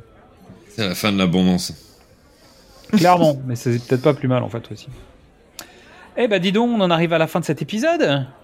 Donc c'est bon, on continue ou pas? Bah allez, Allez, on- on tente un troisième? Un troisième. On tente un troisième. Ok. Ah, on prend va. la petite sœur. on en remet une autre. On refera la tournée. Donc merci à toutes et à tous pour votre écoute. En attendant le mois prochain, continue à nous dire ce que tu penses de ce format. On affine, on affine. Voilà. On va s'améliorer petit à petit. On va créer des nouveaux. On va poser des noms sur euh, chaque rubrique. Bon, bref, tu vas finir par prendre tes habitudes comme nous. Euh, on est sur les réseaux sociaux. Le pitch était presque parfait. Facebook, Twitter, Instagram, TikTok. Tu peux découvrir et faire découvrir tous nos formats, du cinéma au top, précédemment sur vos écrans, Qu'est-ce que c'est bon, les films de l'avant, les films de l'amant, les pitchs d'une nuit d'été, ou Femmes de cinéma, parce que ça y est, on est en février, donc vous savez, euh, la collection du mois de février. Et n'oublie pas, le cinéma, il n'y a pas que chez Coppola qu'on en boit. Donc à la prochaine pour trinquer ciné, et ce sera notre tournée. À la tienne, euh, Quentin. À la tienne, mon Serge Z. Et j'ai remis la deuxième. C'est oh là là là, on est loin. hein. Maintenant, c'est digestif. Exactement. Je peux avoir deux autres Suzes Je vous dérange en pleine lecture, là. Non, non, pas du tout. Je ne sais pas comment vous faites pour lire, moi ça m'endort. Eh ben, deux autres Suzes alors. Il y en a une pour Betty et une pour moi. Oh, mais là, maintenant, faut arrêter maintenant. Il faut boire avec modération. Qu'est-ce qu'on dit, Antoine? Merci. Non, on dit non. Non, merci.